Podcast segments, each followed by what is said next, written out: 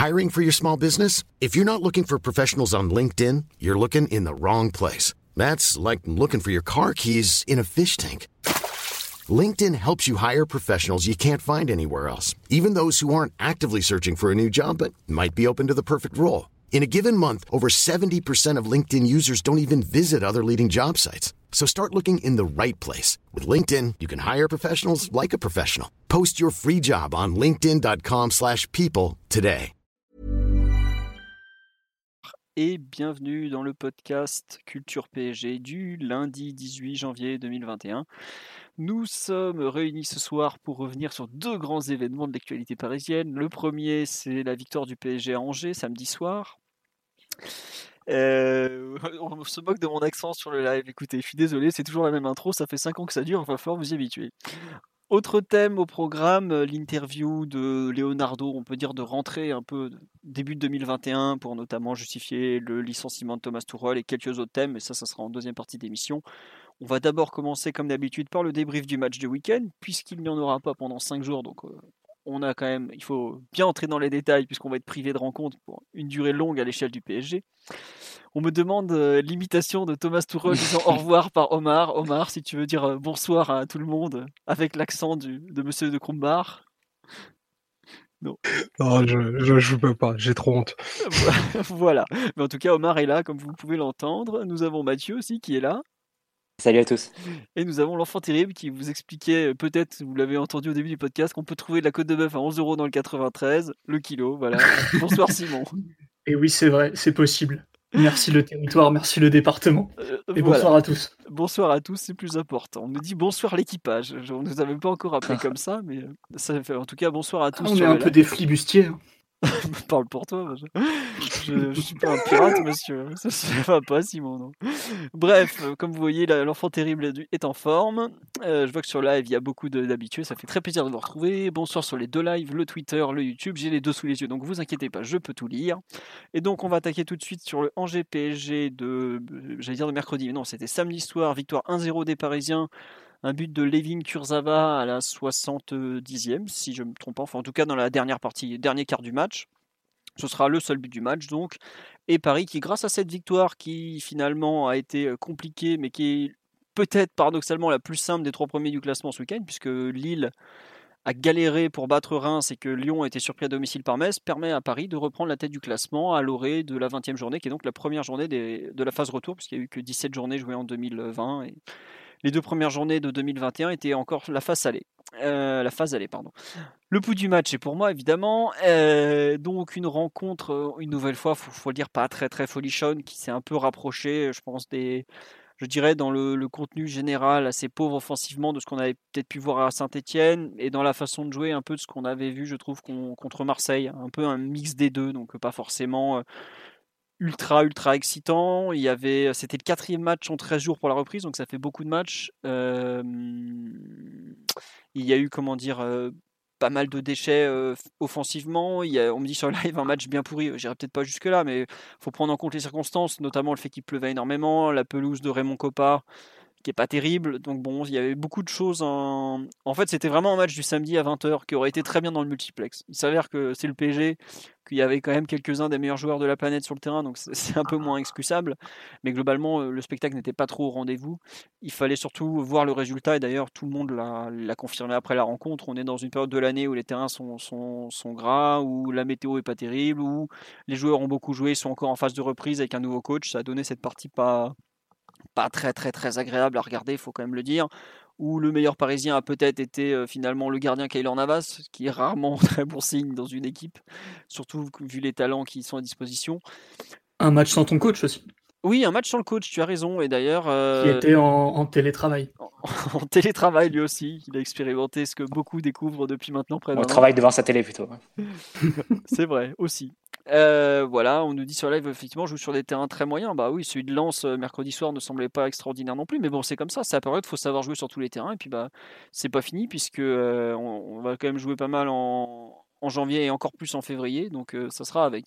Mais donc voilà, une rencontre franchement pas très très folichonne, on a vu quand même quelques confirmations, notamment au niveau du système de jeu, au niveau des, comment ça s'appelle, des, des joueurs choisis et tout.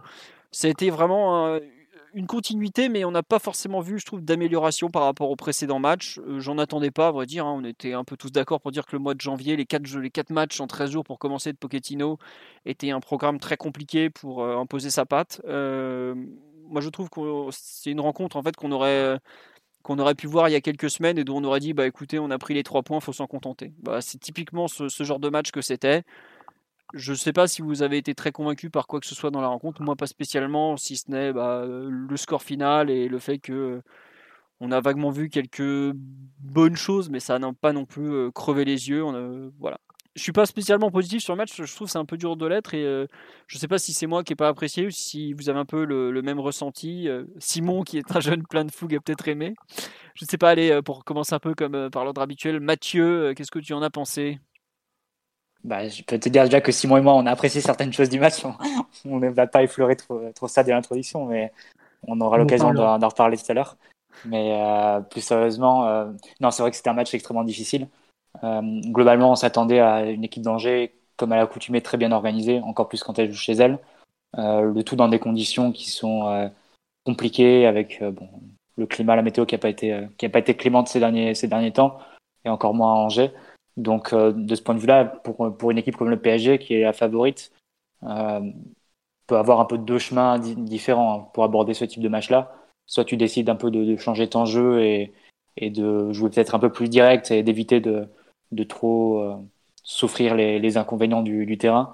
Soit tu décides au contraire, et ça a été l'option de, de Pochettino sur ce match-là, de mettre toute la, toute la technique possible sur le terrain. Et je pense que sur un match comme, euh, comme samedi, sur les 11 joueurs du PSG, à l'exception de Bernat et euh, qui manquait et sans doute les Kim qui était qui se retrouvait du coup en, numéro 9 tu as quasiment les, les, meilleurs techniciens du PSG sur la pelouse en fait. Et c'est un peu je pense que ce qu'a recherché euh, Pochettino la maîtrise à travers la, la, qualité technique pour essayer de surmonter les, les difficultés à la fois de, de l'organisation d'Angers et du terrain.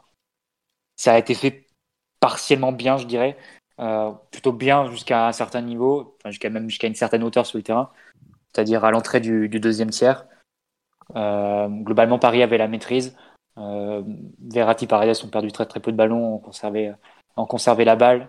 Euh, pareil, la défense centrale a été plutôt sûre, il n'y a pas eu beaucoup d'erreurs de, relance et qui n'ont pas beaucoup donné de munitions à, à Angers. Là où ça a été beaucoup plus difficile, c'est dans notre jeu offensif et dans la création d'occasions.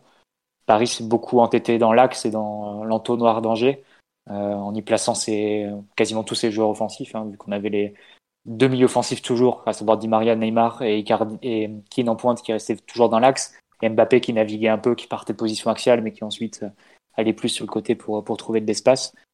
On a essayé beaucoup de ballons un peu filtrés en provenance de, de Verratti et, et, de Paredes vers ces milieux offensifs, dans l'espoir de, de, combinaisons rapides qui, qui surprendraient la défense, mais il y avait tout simplement pas beaucoup, pas assez d'espace entre les lignes d'Angers.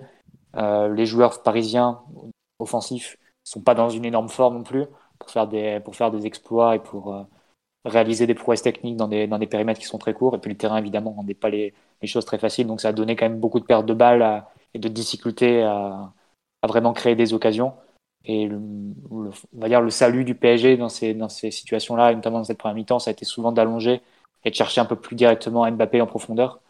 Donc Angers, en réduisant les espaces qu'il y avait entre, leur ligne de entre sa ligne de défense et, de milieu, laissait peut-être un peu plus d'espace entre sa ligne de défense et, le gardien. Et c'est ce qu'a attaqué Mbappé deux, trois fois en première mi-temps notamment. Et c'est là où Paris a été le plus dangereux. Mais sur attaque placée, c'était très difficile. On avait aussi beaucoup de mal à trouver les extérieurs. On les a quasiment pas du tout utilisés. Donc ça donnait cette sensation d'aller dans l'entonnoir un peu. Et ensuite, bah, Angers pouvait récupérer, pouvait tenter des, opportunités de contre. Euh, bon, tu, fais, tu manques pas enfin, tu passes pas loin de te faire euh, surprendre en début de deuxième période. Euh, Angers a une énorme occasion avec un miracle de, de Navas. Ouais. Où, euh, là, ça intervient, ça intervient pourtant après un changement, un premier changement tactique de Pochettino ou du moins de son staff, qui replaçait Keane milieu gauche parce que Mbappé, en essayant de décharger un peu Mbappé, ouais, c'est ça, en remplaçant Keane allié gauche et Mbappé pour le décharger un peu, le remettre un peu dans l'axe. Et c'est sur une action où Keane n'est pas assez agressif et sort pas sur l'arrière droit d'Angers, le laisse centrer. Et ensuite, bah, il y a un miracle de Navas qui survient. Euh, donc à partir de là, tu te demandes un peu ce qui va, ce qui va se passer. Le match est, très indécis, il peut tourner euh, dans un sens comme dans l'autre. Euh, malgré tout, à force de tenter, et pour une fois que tu passais par les côtés, que, tu utilisais un joueur lancé sur les côtés. Ça, ça a donné ce but-là un peu, un peu contre-courant ou pas naturel vis-à-vis de ce qu'on avait essayé de faire du match jusqu'à présent. Mais ça part d'une passe de Paredes pour Dimara qui, qui est trouvé entre les lignes, qui décale ensuite Florenzi avec de l'espace et qui peut centrer.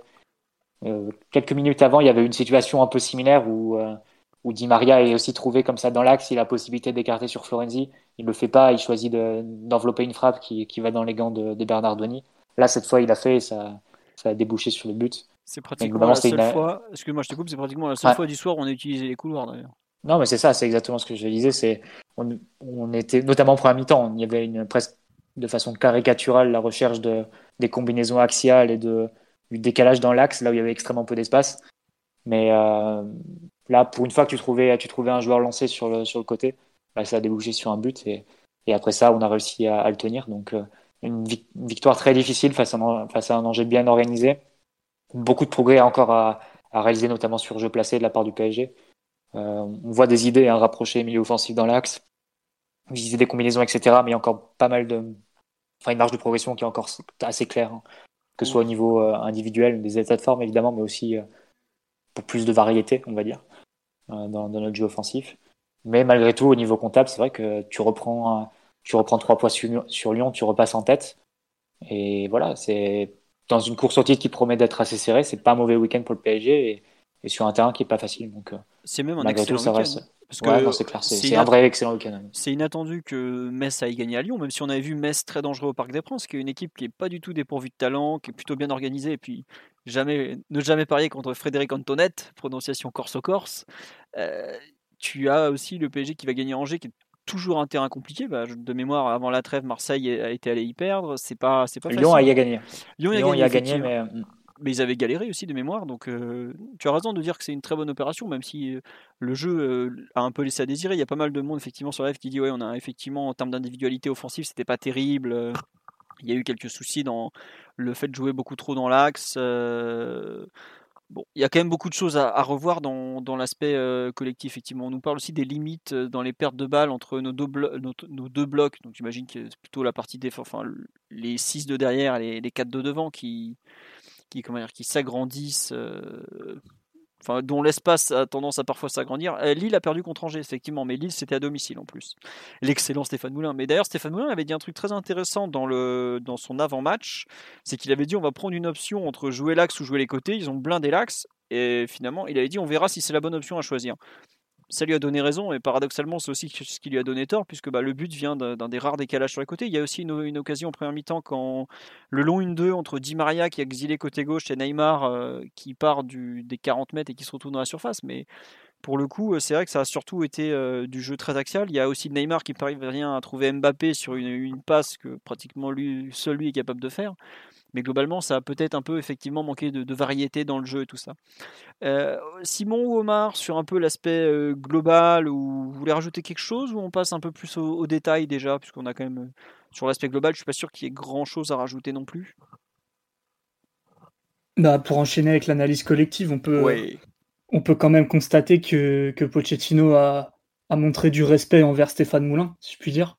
Parce que là où à Saint-Etienne, par exemple, il, il avait demandé aux joueurs un rythme plus élevé, beaucoup plus de jeux sur les côtés, beaucoup plus de, joueurs euh, impliqués vers l'avant. Là, ça a été un match quand même plus de contrôle où il fallait maîtriser l'adversaire, il fallait maîtriser le contexte avec le, terrain, la météo qui, rendait le, tout un peu difficile. Donc on a vu un match plus euh, de contrôle, peut-être avec une approche plus similaire à ce qu'on avait proposé comme Marseille, avec quand même la, grande différence que c'était Neymar numéro 10 et, et pas Verratti. Et je pense quand même que Pochettino s'est dit, euh, avec Neymar de retour un peu dans l'équipe et, dans l'animation offensive, ça peut éventuellement te, permettre de retrouver un peu, un peu de venin, un peu de, danger devant et euh, se passer de, l'exploitation des côtés. Là où c'était devenu un truc un peu euh, assez important sur les premiers matchs. Donc euh, je dirais pas que c'était un, match aussi terrible que ce que tu avais décrit au début.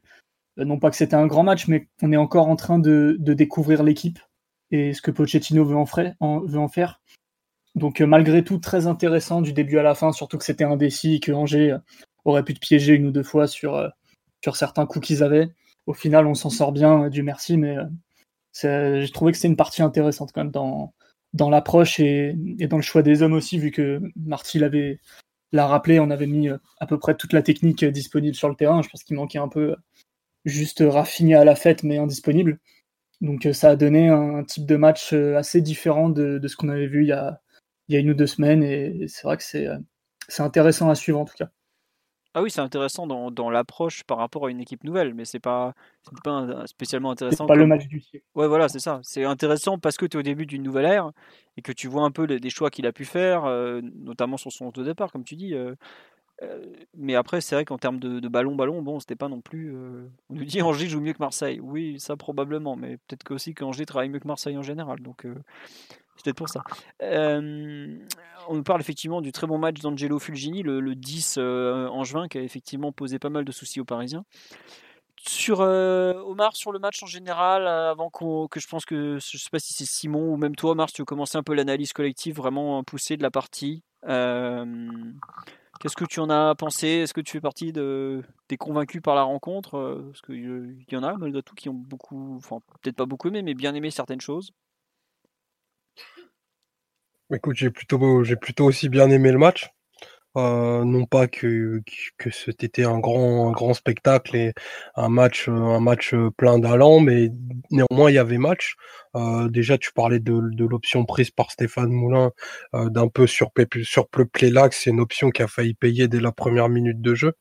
Euh, avec euh, avec cet arrêt de, de Navas sur une action assez similaire qu'avait qu'avait construit Brest euh, la semaine d'avant, avec un appui un appui au milieu du terrain, une prise de profondeur et une frappe enroulée pour pour terminer que bah, que Navas avait encore bien lu.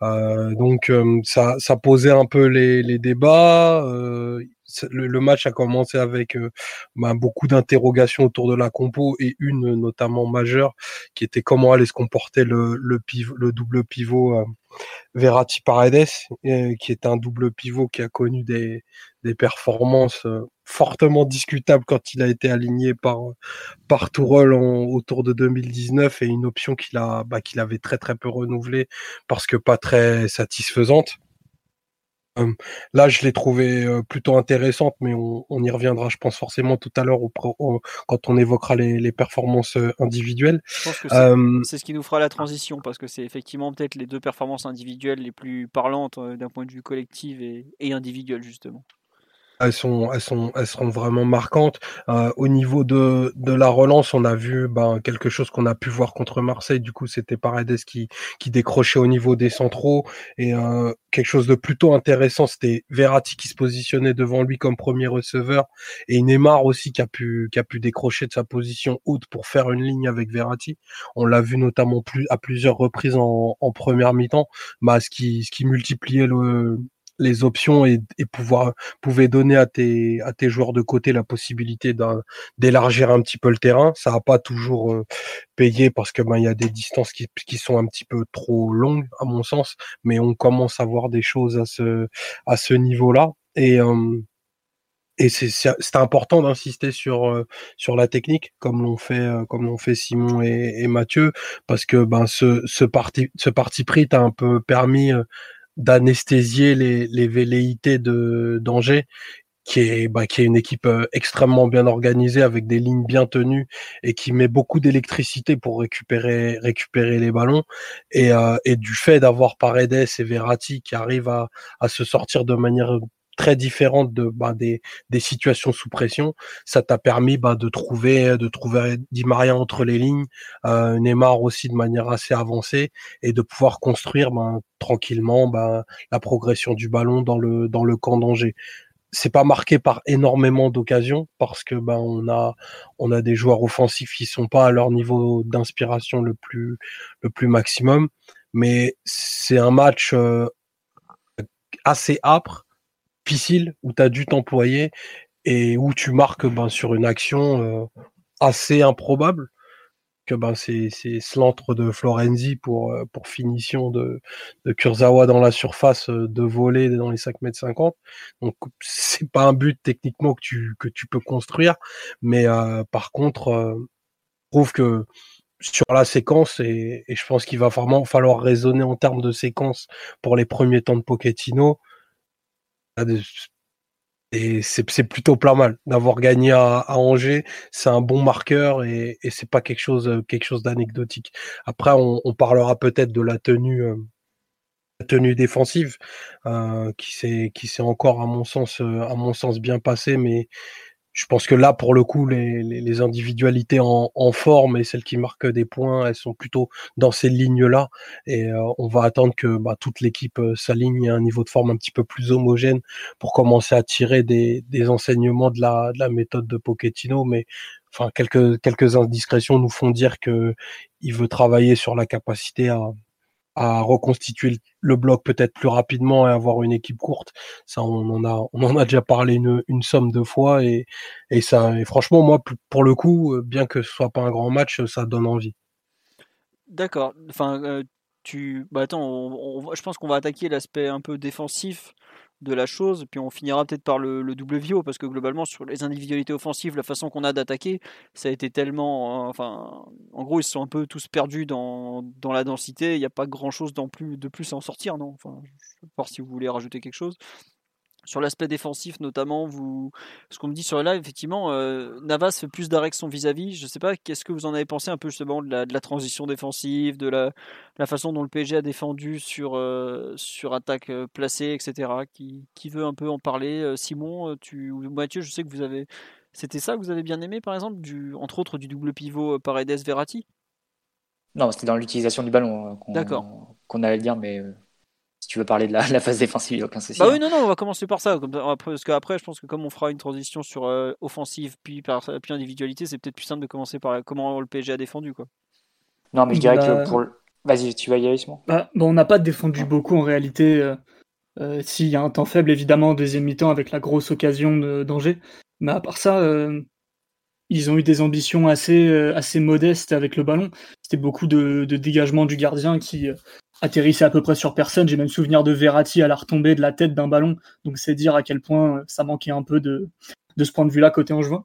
Mais mm, pour revenir sur les transitions, ça a été plutôt bien géré dans l'ensemble, notamment grâce aux défenseurs centraux qui ont toujours bien su euh, euh, se déplacer et lire un peu les marquages préventifs qu'il fallait faire sur, sur les, les, attaquants angevins qui pouvaient s'excentrer ou, décrocher.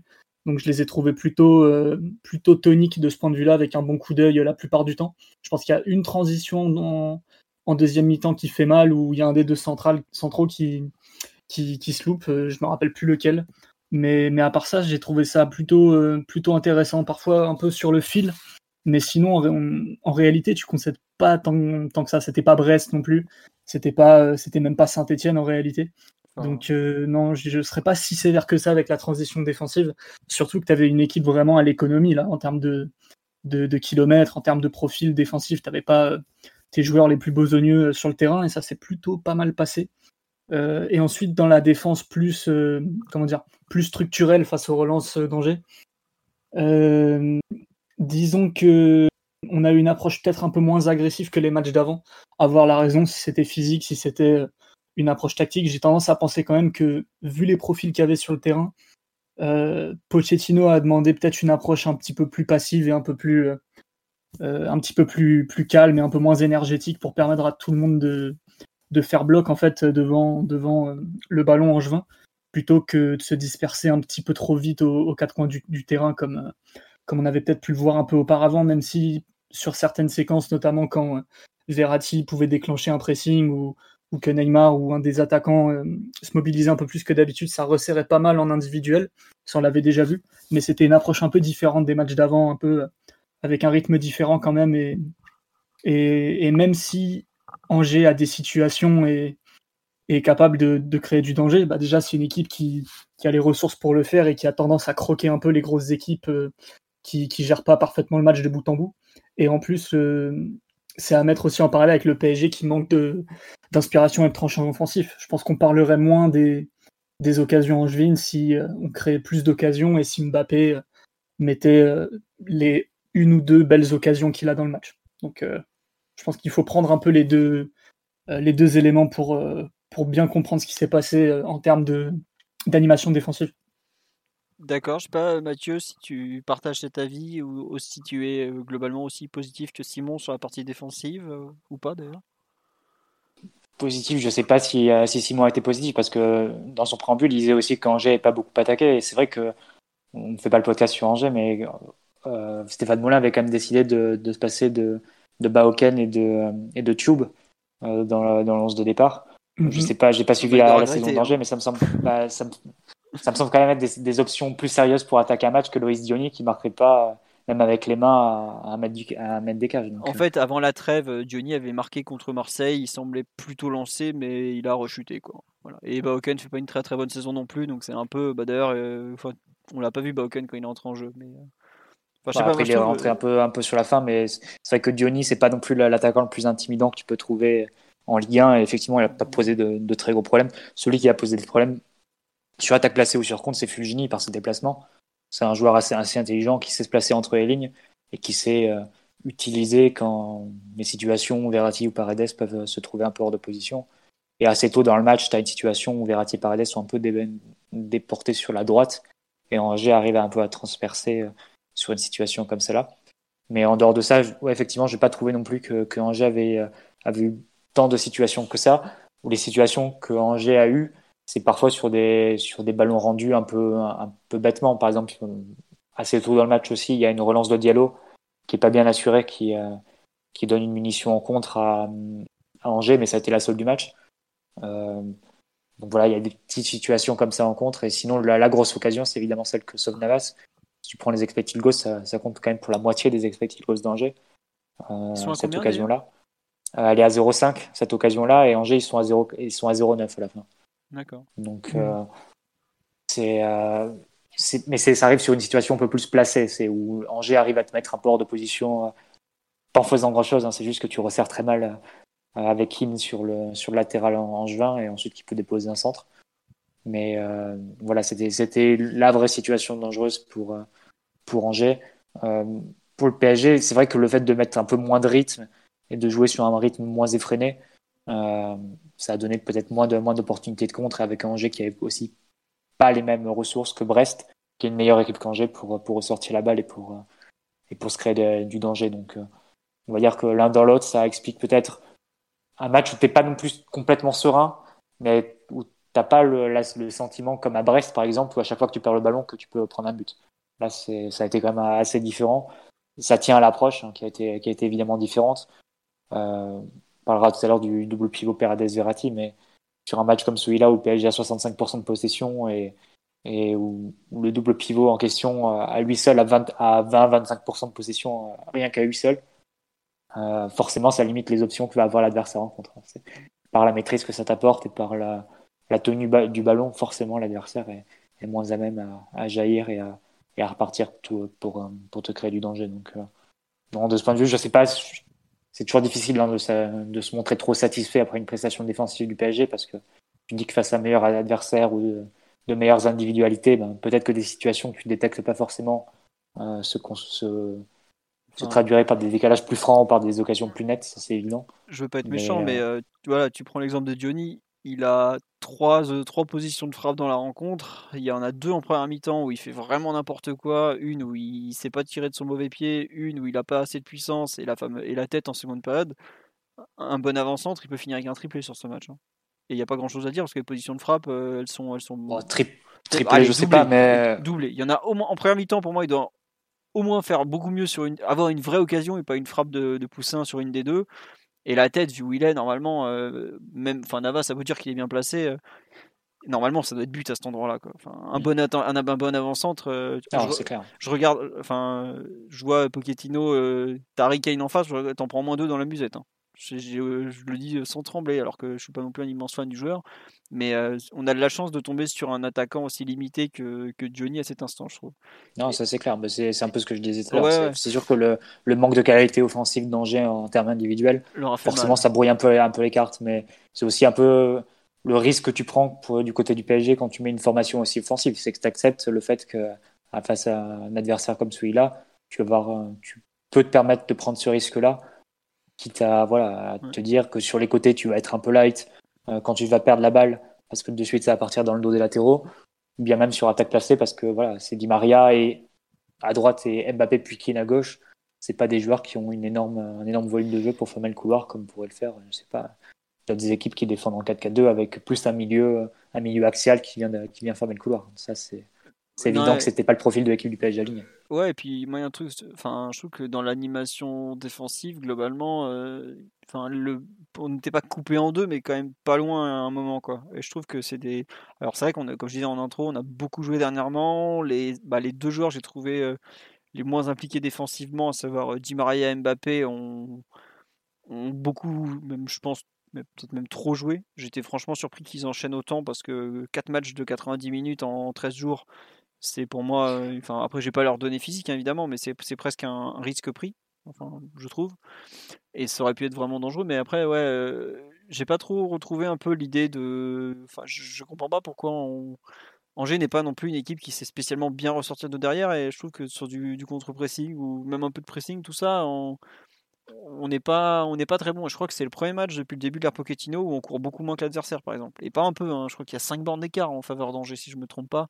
Quelque chose comme 123. Ouais, c'est ça. Ils ont, enfin, c'est les stats opta, donc c'est faut faire attention par rapport. À, on, avait ah bah, toujours au-dessus. T'es, au-dessus. toujours très au-dessus de tes moyennes de la saison, porte. Euh, bah, avec 116,8 côté Paris, je sais plus si oui, tu dois être un peu au-dessus, mais Angers qui a 123,5, je sais pas enfin ça fait pratiquement 7 km d'écart quoi. Donc euh, moi ça me, ça me gêne un petit peu, mais après voilà, il y a l'enchaînement des matchs.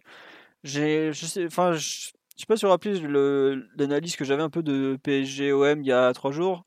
Je trouve que pareil, euh, dans l'identité défensive qu'on avait vue sur les deux premiers matchs, on, on la retrouve pas avec les, ces joueurs-là un peu plus, euh, plus doués mais peut-être euh, moins, moins concentré défensivement. C'est un peu quelque chose qui, qui aujourd'hui me, me gêne un peu. Euh, alors, c'est un peu ce qu'on dit sur live, notre capacité à stopper les contres, ça fait un peu peur. Je trouve qu'honnêtement, les contres, ça n'a pas été si mal géré que ça.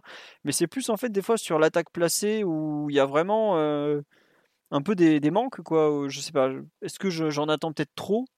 Pas l'attaque, enfin, l'attaque placée adverse. Alors peut-être que j'attends trop dans l'investissement défensif. Mais je trouve que ouais, les, les, quatre attaquants, c'est bien, mais est-ce qu'ils ont. J'ai pas eu l'impression de les voir spécialement. Même un mec comme Keane, par exemple, que j'estime à ce niveau-là, je ne l'ai pas trouvé spécialement vif ou impliqué. Alors, c'était peut-être. Impliqué, je trouve que si, Philo, parce que même Mbappé en première mi-temps, alors qu'il y a un peu la tête Ouais, il y a quelques retours. Tu vois se placer derrière le ballon. C'est vrai. Mais c'est vrai qu'après, c'est vrai que quand tu dois défendre à 4 et que tu des joueurs excentrés, c'est Mbappé, Keane et Di Maria, même s'ils sont appliqués, forcément, il manque soit de technique ou de d'intuition défensive, soit de vraiment d'agressivité, de capacité à même à gagner des duels. Donc ça c'est ça c'est évident que Par exemple, ça, pas été, ça, ça, peut se noter. Sur le live, on me dit Paredes empêche la défense à la Pochettino. Euh, c'est sûr que de, enfin, lui demander d'avoir de l'intensité dans les courses défensives, tout ça, il va avoir toujours du mal. Mais euh, je trouve que euh, c'est, ça dépasse le cadre d'un joueur. Dans le, vraiment l'effort défensif à la, à la perte, par exemple, je l'ai pas trop retrouvé quoi. J'ai enfin après c'était peut-être justement une volonté d'être dans le contrôle et tout. Euh, c'est bon, euh, on se doute bien qu'il en a pas parlé en conférence de presse euh, vu les conférences de presse actuelles. Mais je sais pas, Omar, qu'est-ce que tu en as pensé de un peu de l'animation défensive en général avant qu'on passe à l'attaque? Sur le live, on me dit 6 plus 4, j'irai peut-être pas jusque là, mais c'est vrai que il y avait peut-être pas la même attitude des dans les deux parties de l'équipe en fait. Quand, quand tu parles du 6 plus 4, c'est une équipe un peu, un peu désagrégée, c'est ça? Oui, oui, enfin, c'est. Des joueurs missionnés à défendre et d'autres qui s'occupent de la partie offensive. Le fameux, oui, c'est ça, le bloc qui se coupe un peu en deux avec ceux qui défendent vraiment et ceux qui regardent de loin, quoi. Après, après on peut pas espérer une transformation totale d'un. d'une équipe qui s'est définie comme ça depuis euh, une trentaine de mois. Même le, même le meilleur entraîneur du monde n'arriverait pas à changer euh, la, matière en, si peu de temps.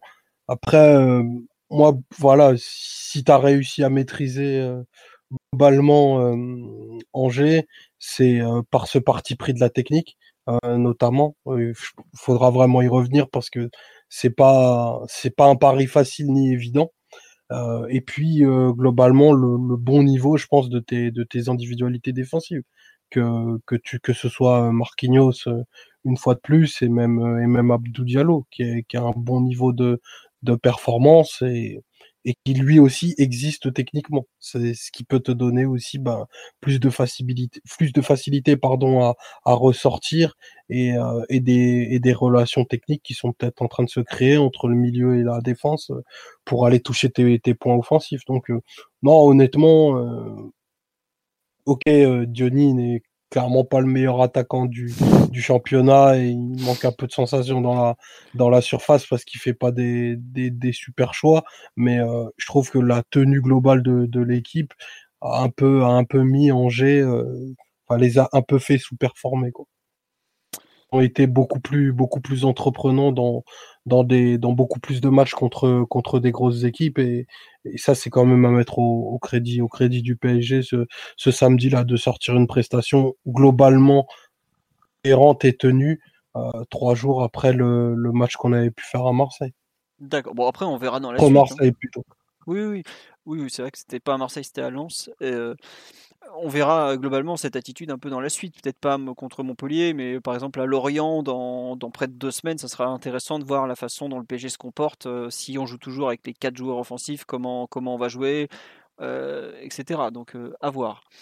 Bon, je pense qu'on a fait le tour sur la partie offensive. Sur la façon dont le PSG a attaqué, a contrôlé peut-être le, jeu, le match. euh, on- bah Mathieu, on a déjà largement parlé en parlant des 20-25% de possession à eux seuls pour Paredes et, et Verratti. Je crois qu'on m'a mis sur le live 290 passes à eux deux. Bon, bon, Ah, ils sont à 140 et 147, je crois, c'est comme ça. Voilà, donc bah, C'est 287. Pour les ballons touchés, ça. Ça, c'est Ouais. pour les ballons touchés. Oui. Euh, Bah, je- ah, Simon, euh, déjà, euh, bon, bref. Rhabille-toi quand même, il y a des enfants. Non, mais qui était un joueur en général qui puisse monter au-dessus de 120, ça arrive. Mais deux sur la même rencontre, c'est vraiment beaucoup. C'est pas quelque chose qu'on voit, qu'on voit si souvent. Bah, vas-y, si tu veux un peu développer sur le- sur l'entente euh, des, des deux hommes. Bah, c'est un double pivot qu'on qu'on avait un peu essayé quand, quand Paredes était arrivé en, à l'hiver 2019 avec euh, bah, notamment une équipe tellement limitée en, en nombre de milieux disponibles, le fait que Rabiot était, était plus, plus membre vraiment de, de l'effectif notamment, a fait que sur pas mal de rencontres, en vérité, Tourelle a dû se résoudre à les mettre tous les deux en double pivot défensif. Et ça marchait pas si bien que ça, euh, notamment pour des raisons... euh, euh, je te pique l'expression, c'est toi qui trouvais que ça cliquait pas entre les deux joueurs, qui Ça- parlaient pas tout à fait le même football, que, que ça dialo- dialoguait pas ou pas suffisamment. Bah là, pour le coup, on les a vus mieux se trouver, mieux se chercher, euh, compenser un peu les déplacements de l'un et de l'autre. Alors, ça avait pas la maestria ou, ou la fluidité d'un d'un Mota Verratti ou d'un Xavi Busquets, mais c'est quand même la première fois qu'on les voit euh, se chercher autant sur le terrain et être un peu comme ça, disponible l'un pour l'autre et, pas seulement euh, jouer les matchs dans leur coin. Parce que même si, enfin, j'ai parlé du double pivot de, de 2019 au début, euh, c'est le double pivot fonctionnait pas super bien collectivement avec le ballon. Ça empêchait pas les joueurs d'être bons sur plusieurs matchs. Sauf qu'ils jouaient un peu les matchs dans leur coin. C'est quelque chose que moi je rapprocherais quand même pas mal du, foot de Tourelle qui veut beaucoup de, surtout quand il a des équipes techniques sous la main, qui veut beaucoup de, respect des positions, de respect des zones, éviter d'empiéter un peu l'un sur l'autre, éviter euh, les touches de balle et les 1-2 à l'infini. Euh, je pense que Pochettino est beaucoup plus euh, souple à ce niveau-là, qui laisse plus de marge de manœuvre, même qui doit sans doute encourager un peu plus ce, ce type de football. Et bah, force, est, force est de constater que sur ce match-là, ça a beaucoup mieux fonctionné que ce qu'on avait pu voir euh, auparavant, même si évidemment c'était pas que des matchs horribles. J'ai euh, le souvenir notamment d'une fin de match à Bruges après l'entrée de Mbappé et, et de Paredes où, où Verratti et, et Paredes font de la possession un peu comme ça, de, de redoublement défensif, mais euh, je vous parle d'une demi-heure sur deux ans de, de collaboration entre les deux. Donc, euh, Ça va, c'est beaucoup. peut-être peut-être le début de, de quelque chose euh, à développer en Ligue 1, en tout cas dans, dans les matchs où, où la technique est primordiale, où tu es obligé un peu de t'en remettre à, à ces joueurs-là pour contrôler la partie. Mais j'ai trouvé ça beaucoup plus intéressant que d'habitude et, et le fait qu'ils aient pu exister l'un et l'autre euh, sur le terrain, même si évidemment les profils sont redondants, euh, j'ai quand même trouvé qu'ils pouvaient apporter chacun des choses différentes à l'équipe et, et il y a eu des problèmes sur la partie, mais je pense que c'est pas eux les responsables. Limite, eux, euh, bah, ils ont fait tout ce qu'ils ont pu, hein, que ce soit défensivement, euh, ça a été euh, assez investi quand même, plutôt efficace. Avec le ballon, ils ont plutôt aussi évolué dans leur registre et, ça a permis quand même de. C'est les deux performances les plus notables à mon avis. Si on le remet dans le contexte parisien depuis un, bon moment, c'est pas quelque chose qui était qui était joué d'avance. Donc à ce niveau-là, j'étais plutôt satisfait perso. Après, je sais pas ce que vous en avez pensé exactement. Mathieu semble très, convaincu aussi, si je me trompe pas. Ah, complètement enthousiaste sur le, surtout en revoyant le match en fait. C'est-à-dire que sur le direct, tu perds un peu l'origine des actions, puis tu retiens peut-être plus le moment ou, ou comment plutôt le ballon est perdu que comment l'action a été amenée. Et en revoyant un peu le match et en focalisant un peu plus sur, euh, le double, sur ce double pivot-là, euh, honnêtement, la première mi-temps, j'ai hésité à faire une vidéo si j'avais eu euh, un peu plus de, moyens techniques, je l'aurais faite, mais tu peux sélectionner et isoler une dizaine, une douzaine d'actions où les deux, franchement, ils régalent. Honnêtement, ils envoient des ballons entre les lignes, ils se sortent de la pression, ils arrivent à conserver le ballon dans des espaces beaucoup, enfin, très réduits avec une pression adverse honnêtement, je, je pense qu'ils sont vraiment dans. Ils ont peut-être pas réussi à créer les, décalages très francs parce que derrière ça enclenchait pas ou parce que euh, voilà, il restait encore d'autres euh, d'autres joueurs à éliminer côté Angers. Mais dans la maîtrise, dans la capacité à, à, tenir le ballon, à pas le rendre et à asseoir vraiment le, le fait que Paris euh, contrôle le match, on va dire. J'ai trouvé vraiment leur performance très très bonne et notamment leur première mi-temps. Franchement, enfin, le nombre de ballons, de ballons donnés entre les lignes de Paredes notamment, Verratti qui se, qui se sort de pressing devant sa surface ou un peu plus haut sur le côté droit, qui euh, trouve à nouveau Di Maria entre les lignes deux trois fois. C'est une relation qu'on n'avait plus trop vue hein, sur Tourelle, puisque Verratti avait été déplacé à gauche. C'est une relation qui date un peu de, de Emery et surtout de, Laurent Blanc. Donc moi j'ai trouvé vraiment euh, qu'ils avaient apporté vraiment ce qu'ils devaient apporter, au moins quand Paris avait la balle.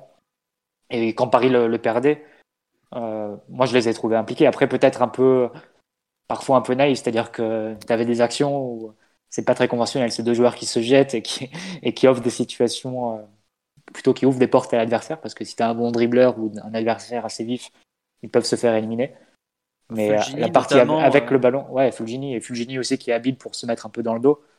Mais la partie vraiment avec le ballon, j'ai trouvé que le nombre de, ouais, de décalages ou de, de situations qui se créent pour leurs coéquipiers, était, était vraiment notable.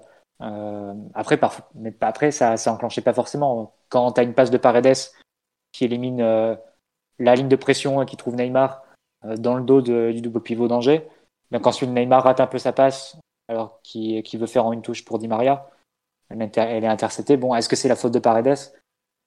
Bah, je pense pas. C'est juste que tu, c'est une passe qui arrive vite, qui il y a très peu d'espace pour la contrôler. Il faut que Neymar réussisse vraiment le, le contrôle parfait pour ensuite enclencher l'action, enclencher la combinaison.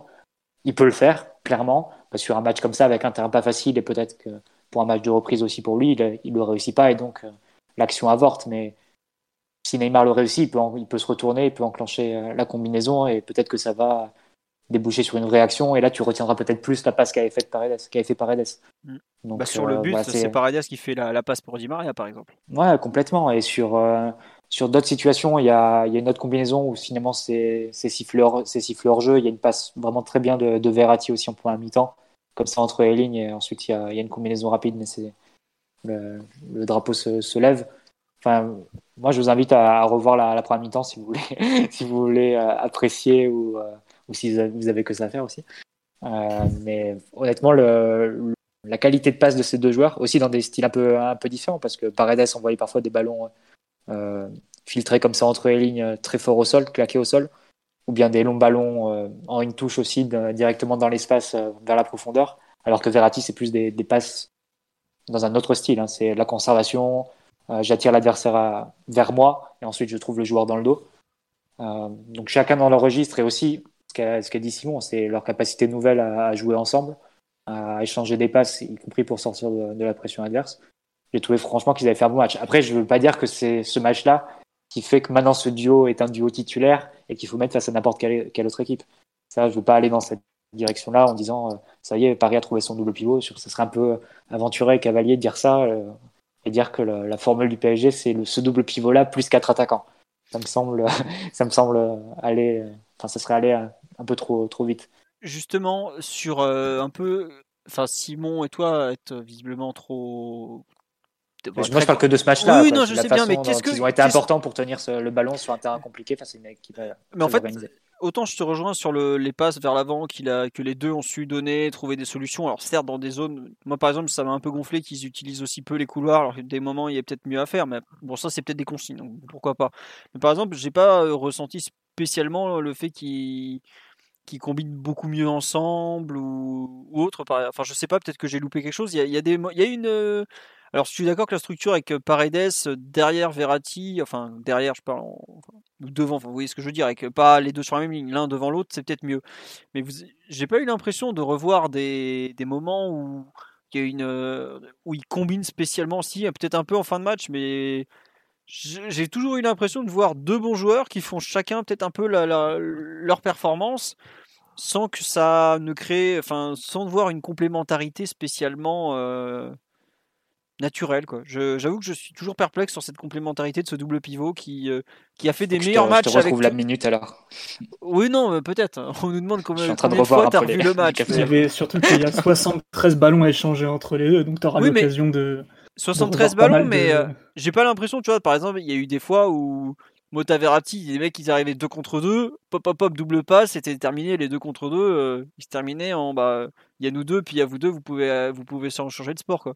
Là j'ai pas le souvenir en fait de, spécialement de combinaisons ou de moments où où ils arrivent justement à casser un pressing, à effacer une ligne par, par leur entente. Pas mal quand même.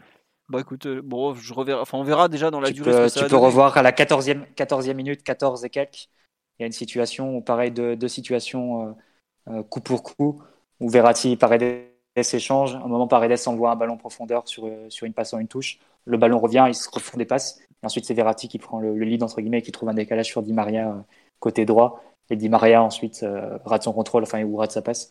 Et le, ballon est perdu et ça enclenche pas, quoi. Mais non, non, moi, enfin, et, c'est dans des situations où ils sont un peu excentrés sur le côté droit, où tu as des joueurs en juin qui, qui vont vers eux et ils arrivent à garder le ballon et ensuite à, produire des, situations qui auraient pu être intéressantes pour leur coéquipier. Après, je te dis pas que c'était comme Mota, où on va dire que la relation était presque télépathique entre, entre Verratti et lui, euh, où ils échangeaient quasiment naturellement leur poste. Verratti descendait, Mota se mettait face à lui, ils se faisaient des passes, euh, des redoublements de passes comme ça. C'est pas forcément ce même style de jeu là, mais euh, ils ont plus, ils ont plus échangé quand même sur un, sur un match comme celui-là, et je pense qu'ils sont ah, évidemment, pas, ça se traduit pas en occasion derrière, donc c'est difficile de, de trop les mettre en avant et dire voilà, ils ont fait un match exceptionnel, etc. Mais euh, si, si devant c'était peut-être un peu plus enclenché, on, parlerait peut-être différemment de, leur match, je pense. D'accord. Bon, bah écoute, on va. Euh, je sais pas, euh, Omar, si si tu rejoins leur enthousiasme ou si tu es comme moi un peu dans l'attente de mieux sur ça, un peu ce double pivot qui a quand même, bah, faut quand même le dire, qui a marqué un peu la rencontre. C'est déjà pas mal hein, de il y a au moins quelque chose qui est, qui est apparu et qui, qui mérite d'être revu en tout cas. Moi, je, je, rejoins totalement mes, mes deux compères. D'accord. J'ai, aussi forte, j'ai beaucoup aimé la, la relation, euh, notamment la prestation de la nouvelle très très bonne prestation de Paredes. Mathieu parlait beaucoup de la première mi-temps. Moi, ce qui, ce qui a vraiment retenu ma, mon attention, c'est euh, plutôt ce qu'il a fait en deuxième période euh, je vous invite à regarder les, les quatre actions de Paredes avant le but, où il joue tout en une touche et qui fait à chaque fois le bon décalage. Et c'est ce deuxième ou quatrième décalage, je crois, qui fait sur euh, sur Di Maria qui, qui amène le but.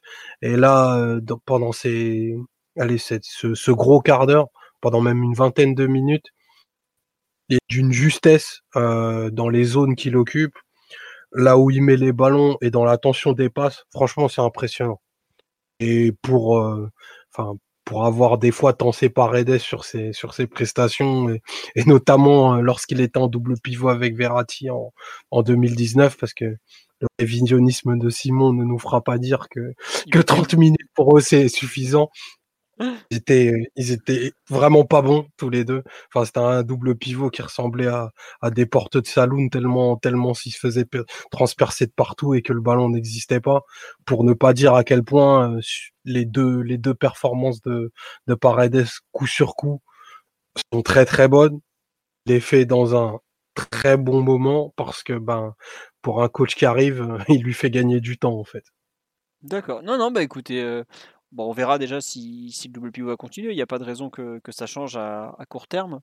Et puis ce sera intéressant de voir la hiérarchie hein, sur les matchs qui arrivent avec euh, une semaine comme ça de, de préparation et pas de match euh, rapproché qui, qui justifierait des turnovers excessifs.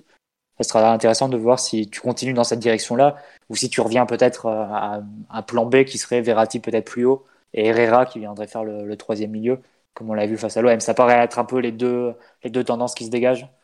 Euh, à moins qu'à nouveau ils rabattent les cartes hein, sur, sur les matchs qui arrivent. Mais... Après, c'est vrai qu'on a vu quand même deux, je trouve deux tendances très différentes, à savoir d'un côté un double pivot Gay Herrera qui est quand même très défensif avec Verratti devant eux, qui a fait quand même les deux premiers matchs, puis ensuite un mmh. changement total avec l'entrée de Paredes dans, dans, le milieu de terrain. on a eu quand même Paredes Herrera qui est vraiment pas un milieu très défensif.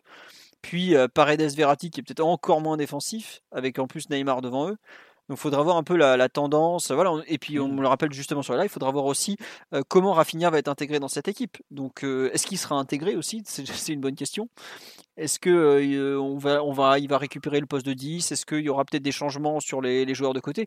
Non, il y a beaucoup de choses. voilà. Simon, question pour toi qui regarde plus Argentine que nous, évidemment. Est-ce que Paredes et De Paul s'associent beaucoup en sélection argentine, comme on a peut-être pu un peu le voir avec Paredes et Verratti ce samedi?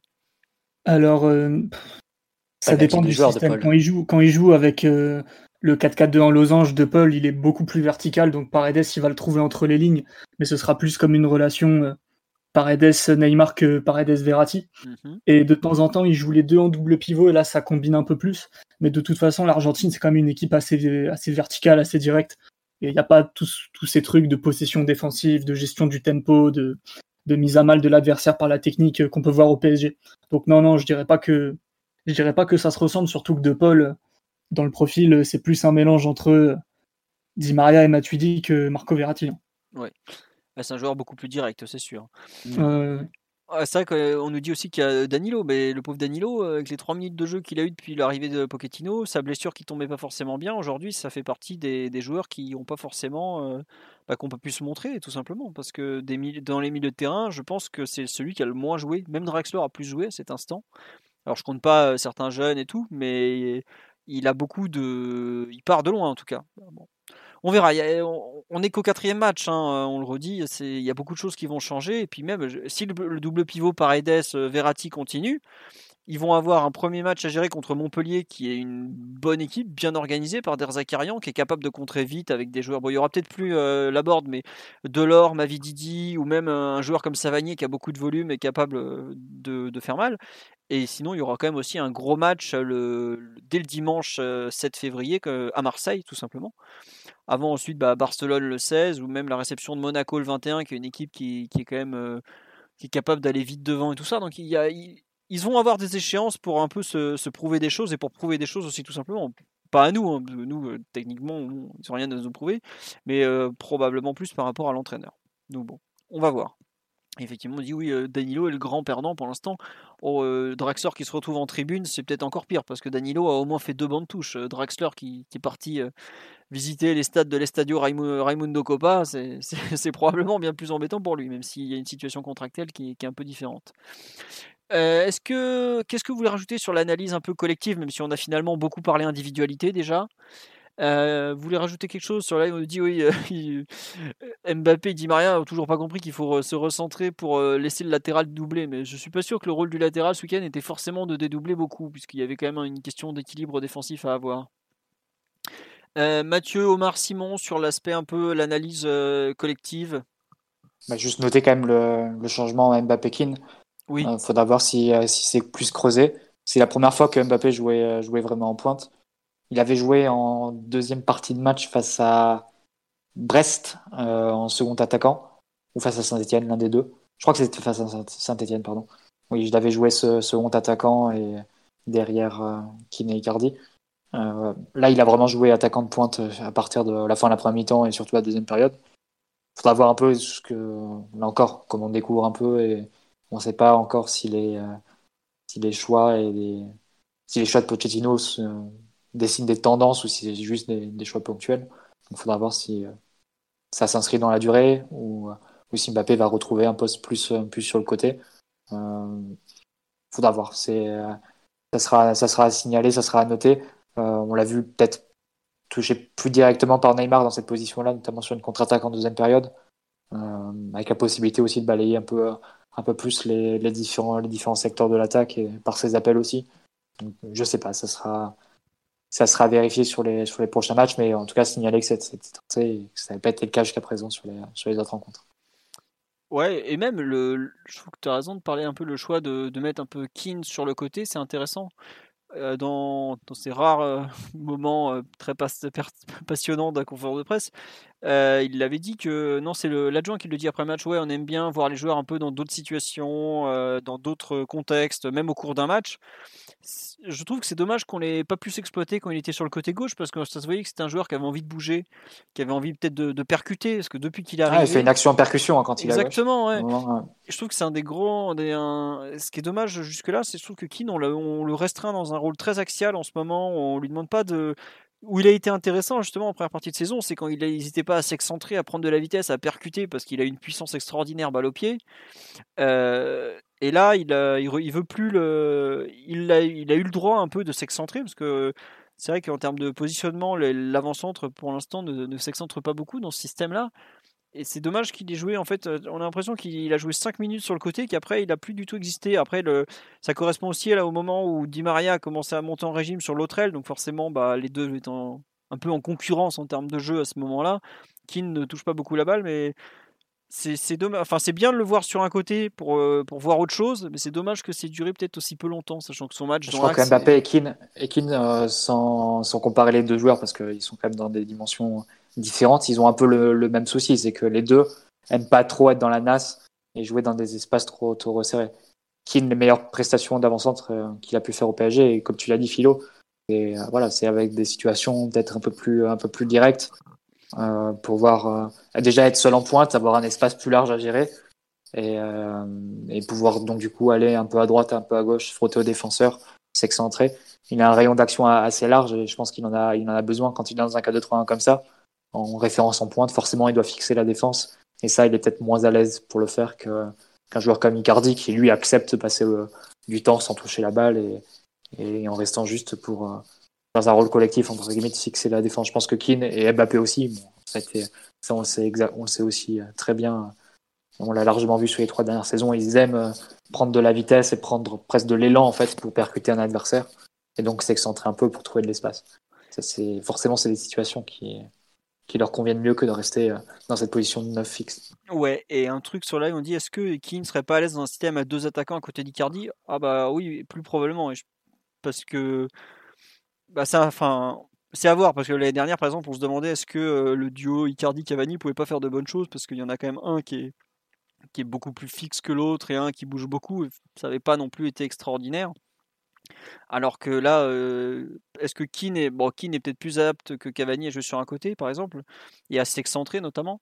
Mais oui, ça peut être une situation. Il faudra voir à, moyen terme. Après, euh, faut pas oublier qu'il y a quand même beaucoup, beaucoup, beaucoup de joueurs en attaque. Et si on joue avec Keane et Icardi dans une attaque à deux attaquants, ça veut dire que Mbappé il est milieu offensif sur un côté. dans, dans les priorités, mettre en bonne position Mbappé, même s'il n'est pas forcément dans la forme de sa vie, semble au-dessus d'une association euh, Kin, euh, Icardi. à mon sens, en tout cas, peut-être que Pochettino et, les circonstances feront que ça, ça, ça sera tenté, mais aujourd'hui, c'est c'est pas forcément une euh, d'actualité. Je suis pas sûr que Keane traverse une période bien meilleure que, que Mbappé non plus, s'il a marqué un but important contre euh, Brest, pardon, je cherchais, et même contre Saint-Etienne il n'est pas non plus dans, la forme de sa vie. Je ne sais pas, Omar et Simon, ce que vous en pensez un peu peut-être de l'utilisation de l'avant-centre actuellement, de la façon dont Pochettino gère, euh, gère ce poste, notamment? Non, rien du tout, visiblement. Omar. Oh, le, le souci, c'est que les, les ballons n'arrivent peu ou pas. Donc euh, forcément, c'est compliqué pour un pour un œuf d'exister. C'est ce qu'a réussi à faire euh, Icardi parce que pour le coup, c'est son contexte qui arrive à, à se nourrir de, de, peu. Mais je pense que Keane lui est un joueur qui a besoin de, de plus de mouvement, qui a besoin de plus de ballons parce que il a une technique un peu plus un petit peu plus brute.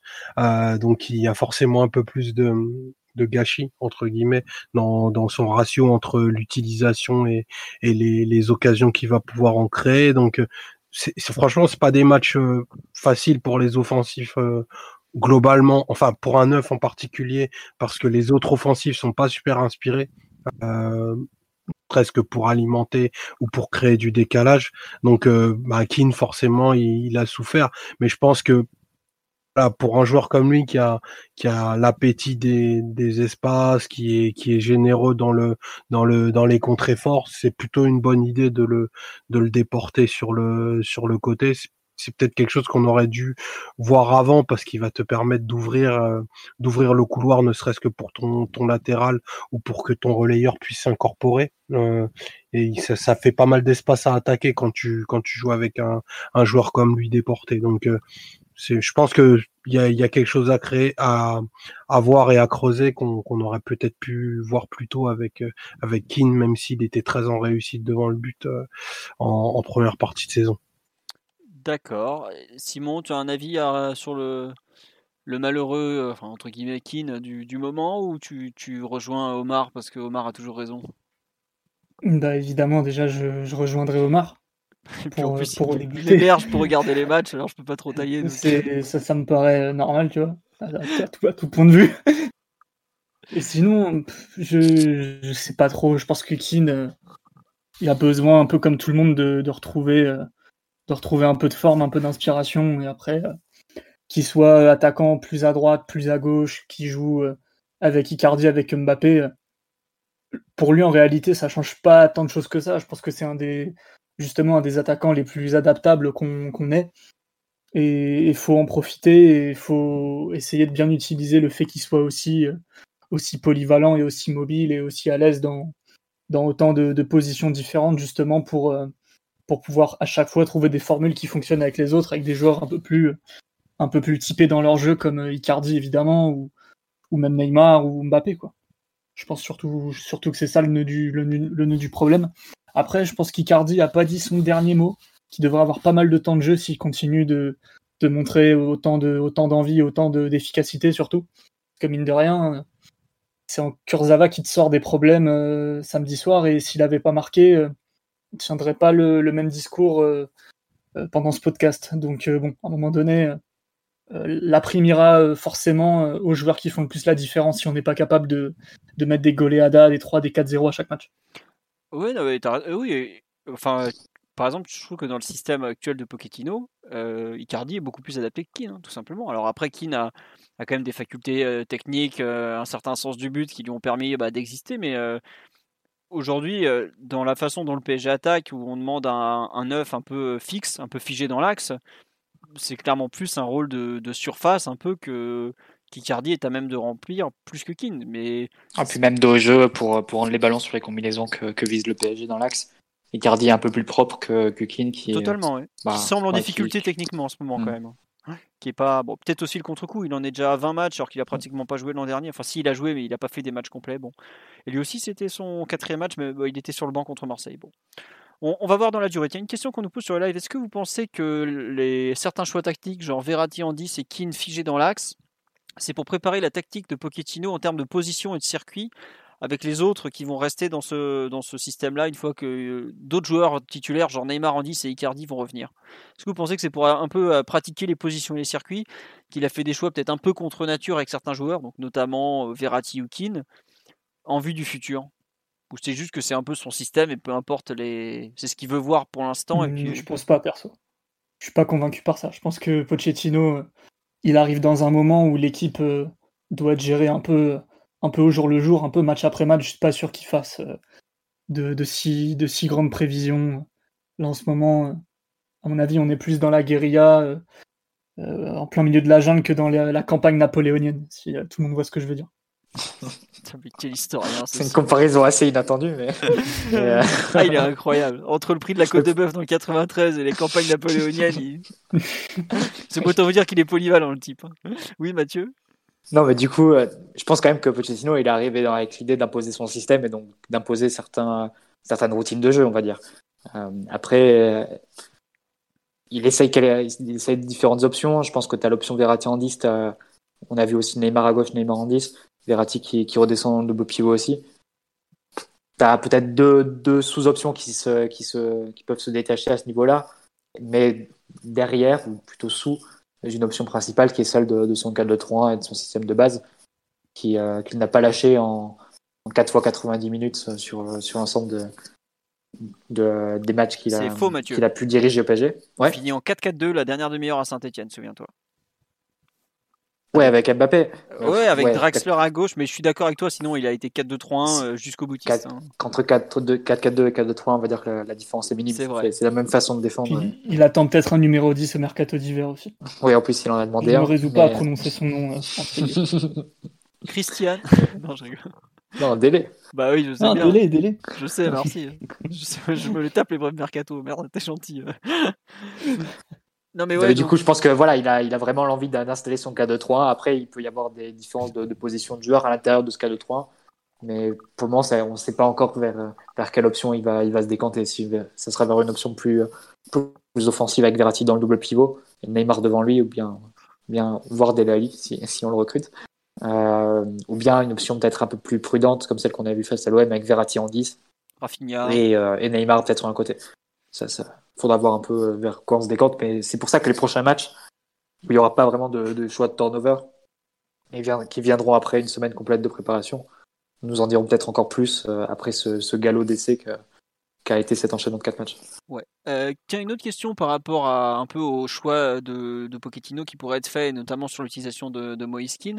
Est-ce qu'il pourrait pas jouer ailier droit comme avec euh, l'Italie, puisqu'il rentre en général plutôt ailier, mais après l'Italie joue en 4-3-3, joue pas en 4-4-2. Toi, Mathieu, qui est un habitué de la Nazionale, qu'est-ce que tu en penses? Bah, Keane, il peut, il peut jouer ce poste-là, ouais. Il peut, jouer, il peut jouer en partant du côté, euh, en, deuxième attaquant partant du côté. C'est ce qu'il fait, c'est ce qu'il fait souvent avec l'Italie. On est dit sur la à propos de Pochettino, pourvu qu'il arrête les quatre attaquants. Bah attendez, s'il commence à renier ses principes et ses envies au bout de quatre matchs, c'est inquiétant. Euh, je ne sais pas si vous vous rappelez, mais je suis un peu retombé sur la composition de les compositions du début de l'Air et le, le 4-2-3-1 qu'on a vu à Angers par exemple. C'est en fait un système, c'est pratiquement le même que celui qui avait Tourelle au début. Alors il y a quelques évolutions, c'est que bah à l'époque, il avait, euh, il mettait pas encore trop. Euh, enfin, des fois Marquinhos était au milieu, mais c'était régulièrement Verratti Rabiot. Et Rabiot, voilà. Et à, donc à la place de Paredes. Et devant, c'était bah, plutôt Cavani en pointe, forcément. Mbappé à droite, Di Maria à gauche mm. et Neymar en 10. Et c'est un système bah, qui, a, tenu. Euh, c'est le match qui a explosé face au Napoli. Oui, et puis Lyon déjà, où en première mi-temps on avait été en très grosse difficulté. Alors après, à 10 contre 10, euh, ils avaient voulu jouer euh, le hors-jeu sur la ligne médiane face à Kylian Mbappé, c'était pas forcément l'idée du siècle. D'ailleurs, je disais pas le Napoli parce qu'à la mi-temps, on change, on passe à 3 derrière avec Kerrer, et après, on ne le réutilise plus du tout ce chemin. Exactement. Il avait trouvé super sympa notre 4-2-3. Voilà. Euh, mais, mais c'était un moment où peut-être que Mbappé et Neymar étaient. Enfin, on était vraiment au tout début de la, la responsabilisation. On peut même dire qu'ils n'étaient absolument pas responsabilisés à ce niveau-là enfin à ce moment-là au niveau défensif. Il venait d'une saison avec Emery où il, faisait rien à ce niveau-là. Il faut, dire les choses. Euh, en plus, on avait un double pivot vers Rabiot qui n'était pas forcément outillé pour, pour les seconder. Euh, donc l'équipe prenait, prenait assez vite l'eau et on se souvient tous du match d'Alan, hein, ce ah bah. fameux match au parc euh, où il a pu jouer quasiment sans opposition, il traversait le, terrain avec le ballon. bon, je pense qu'on a quand même fait un peu de chemin depuis. Et autant tu peux pas responsabiliser Neymar Mbappé sur tous les matchs euh, et les restes des joueurs offensifs. Autant je pense que sur les gros matchs, ils ont. Bah, on dire que l'idée a a été un peu creusée quand même. Je pense que tu peux. Bah, par exemple, sous, Tourelle, le dernier match face à Manchester, on joue euh, le 4-3 le 4-3-3 d'Emery avec Mbappé et Neymar sur les côtés. Et ça tient plutôt, euh, plutôt la route défensivement, alors que voilà, quelques trois ans avant, sous Emery, ça passait face à ça passait même pas face à Sochaux quoi, en mm. Coupe de France. C'est vrai, euh, j'ai oublié ce moment. Mais bon, enfin c'est marrant de voir que ce 4-2-3 finalement de début de règne est quelque chose qu'on a déjà vu par le passé. C'était quand je faisais hier, je cherchais un peu les compos du début et j'ai euh, ça m'a fait sourire de retomber un peu sur la même volonté de mettre Neymar euh, en 10 et deux joueurs très offensifs en, joueurs de côté. Quoi. Oui, Mathieu? Ce qui, ce qui, est marrant, juste une dernière remarque, c'est que la compo que Pochettino a mise face à Angers au retour, c'est une compo très proche de celle qu'a mis Tourelle euh, face, à face à Angers au match aller au parc. Oui, c'est vrai. Euh, je crois qu'on avait discuté, il y avait que deux joueurs qui changeaient du 11, mais tu avais déjà le double pivot Paredes Verratti. Bon, c'était pas un 4-2-3, hein, c'était un 4-4-2. Euh, il devait y avoir Neymar qui, qui partait du côté gauche et, Draxler qui jouait à la place de Di Maria. Draxler ou Rafinha, Draxler plutôt, à la place de Di Maria, mais sinon le reste de l'équipe était, était, très proche. Tu avais Icardi à la place de Keane et, et peut-être, euh, je sais pas, peut-être Kimpembe à la place de, de Diallo, à vérifier. Enfin, on va dire que la structure et le, les choix de joueurs étaient, étaient très proches. Ouais. Bon, après on nous dit c'est pas comme si Unai et, et Tourelle étaient des, des, débiles en termes de football. Non, non, surtout pas. C'est pas du tout ce qu'on dit. Au contraire, c'est marrant de voir que les certaines idées euh, sont, sont les, enfin certaines idées euh, très génériques reviennent et sont pas du tout interprétés de la même façon. C'est plus des visions du football qui s'affrontent, des choix du moment et tout ça qui sont qui reviennent de façon un peu un peu cyclique quoi. C'est tout. C'est une simple un simple rappel de, que les idées des uns et des autres ont déjà parfois été vues, même si elles sont pas pas tentées le pas tenté à chaque match. Quoi. Et puis on verra, ça se peut le 4-2-3-1 de, de Pochettino ne passera pas le, cap du mois de, février. Donc euh, on n'est qu'au début d'un contrat de un an et demi, voire deux ans et demi. Donc il y a de quoi faire encore. Et puis avec tous les matchs qu'il y a, il aura de quoi faire des essais aussi. Quoi.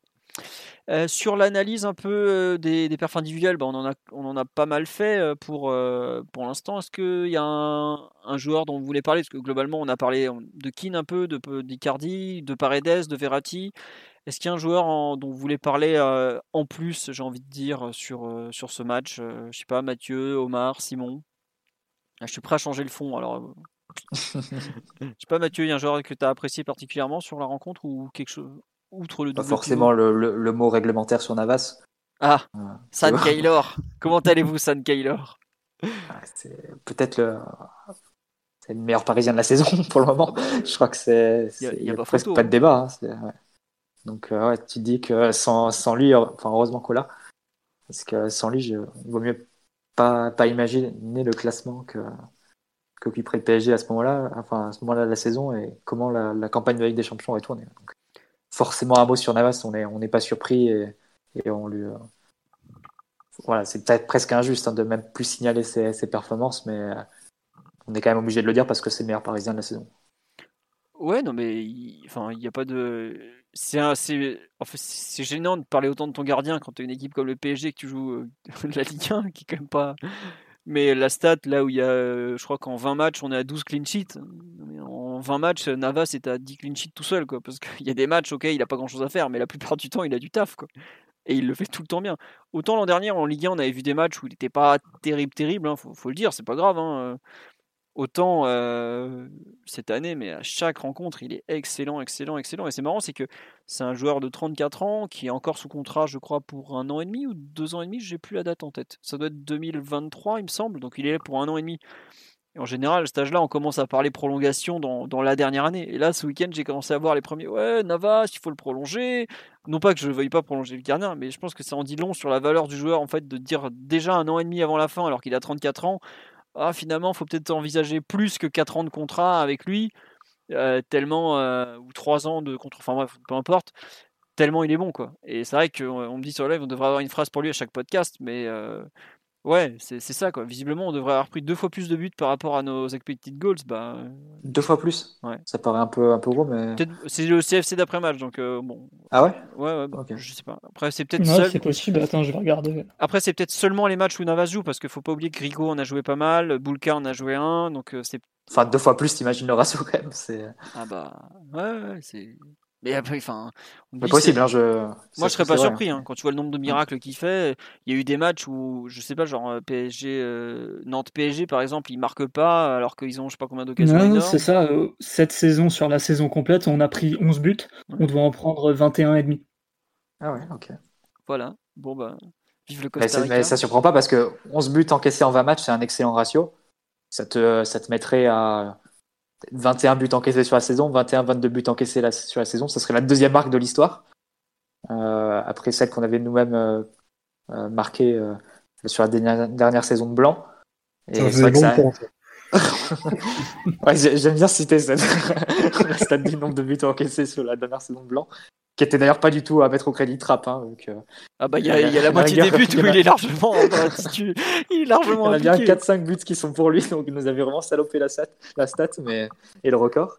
Mais, euh, mais oui, c'est vrai que là, les 11 buts, ils sont, ils sont pour beaucoup pour Navas, c'est clair. Hmm.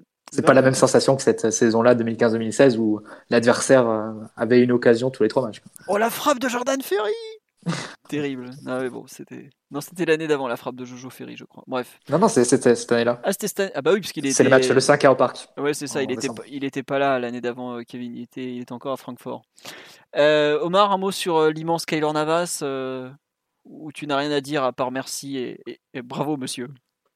Faut, faut lui donner les clés de la ville. Hein. Enfin, des performances exceptionnelles, ça devient totalement banal et c'est vrai que on n'en parle pas injustement. Alors il y a, y, a y a, deux écueils à ça. Alors c'est inquiétant de faire briller autant ton gardien. Ça, je pense que tu l'as dit au, début du podcast, mais en même temps, euh, quand tu as un gardien aussi exceptionnel, euh, enfin c'est ceux qui te permettent de voyager. Et pour le coup, enfin il y a un gap terrible entre ce qu'on a pu connaître en, dans les, différents joueurs qui se sont relayés dans la cage et, et, et, ce qu'est Navas où on voit que, enfin, en plus d'être un d'être un immense gardien, euh, qui est même pas en plus dans, dans le meilleur moment de sa carrière, enfin, tu sens un espèce de, de, de leadership et une tranquillité qu'il amène sur sur tout le club.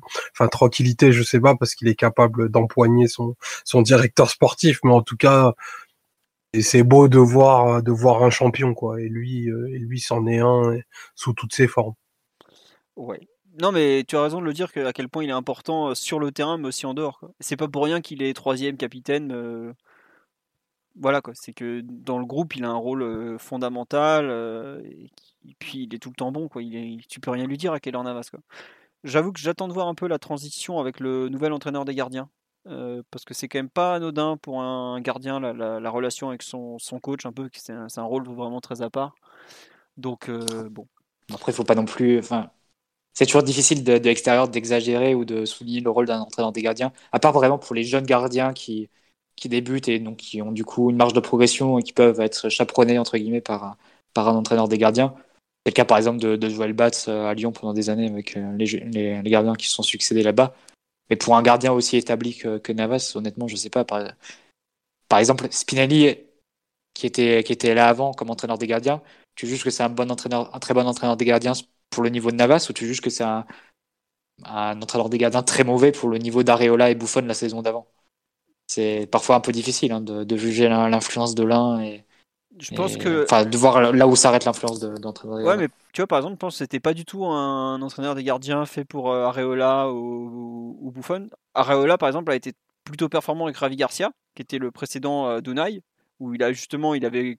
Il a été vraiment monté en gamme, ça s'est pas du tout bien passé, mais c'est aussi une question liée à la hiérarchie. Le fait d'avoir clarifié la hiérarchie avec notamment Rico, ça, ça a simplifié les, les choses, par exemple. Donc euh, c'était un peu de c'est un tout en fait. Mais je suis d'accord que c'est très compliqué d'évaluer les entraîneurs de gardien. Bon, il y a un truc sûr, genre Nicolas Dehon, il était nul par exemple. Ça, ça se voyait. Bah, nice, il y avoir la perte de la, chute de niveau de leur gardien depuis qu'il est là. Mais. Euh, ou Amiens, ou je sais plus. Enfin bref. Et c'était Letizy qui s'en occupait en plus avant. Euh, voilà, mais bon. Euh, il y avait. il y a quand même des, des, choses qui laissent à penser que Boulka travaille plutôt bien avec Navas et même avec Rico, qui a quand même été plutôt performant dans l'ensemble au PSG. Mais je suis d'accord avec toi, c'est super dur à évaluer. Moi, ce que je vois juste, c'est que le gardien, il est performant. T'as pas forcément envie. Est-ce que c'est vraiment nécessaire de, bousculer cet équilibre? On verra. Euh, visiblement, enfin, Spinelli est toujours là, donc euh, on, ne comprend pas trop comment ils arrivent à travailler ensemble avec deux entraîneurs des gardiens, un italien, l'autre euh, espagnol. Mais pourquoi pas si tant est que Kyler Navas est, toujours aussi performant, bah, étant donné que Spinelli est sous contrat jusqu'à l'Antéchrist, enfin jusqu'en euh, combien lui 2023 Bah comme Navas, 2023 si je suis allé vérifier entre temps. Euh, bon, euh, on verra quoi. Donc c'est c'est comme ça, mais moi globalement j'avoue que garder la stabilité me à ce poste de gardien me va très bien. On me cite des gardiens qui ont joué jusqu'à très très vieux. Oui, Tchèche a joué jusqu'à 40 ans, mais Tchèche par contre, il y a eu une vraie baisse de niveau à la fin. Hein. Je souhaite pas que Navas suive le, même, euh, la même chose. On a eu aussi un gardien italien, euh, Quadra, qui n'était pas non plus ultra performant euh, sur la durée. Mais un truc tout bête. Navas a par exemple à l'âge de Lloris. Est-ce que vous avez l'impression que Lloris est spécialement en baisse de niveau? Je ne pense pas. Donc voilà, enfin, 34 ans pour un gardien, c'est pas non plus super vieux. Il me semble que Navas n'a pas non plus énormément joué dans, sa carrière. Il doit être à quoi? Je suis même pas sûr qu'il ait passé la barre des, 500 matchs.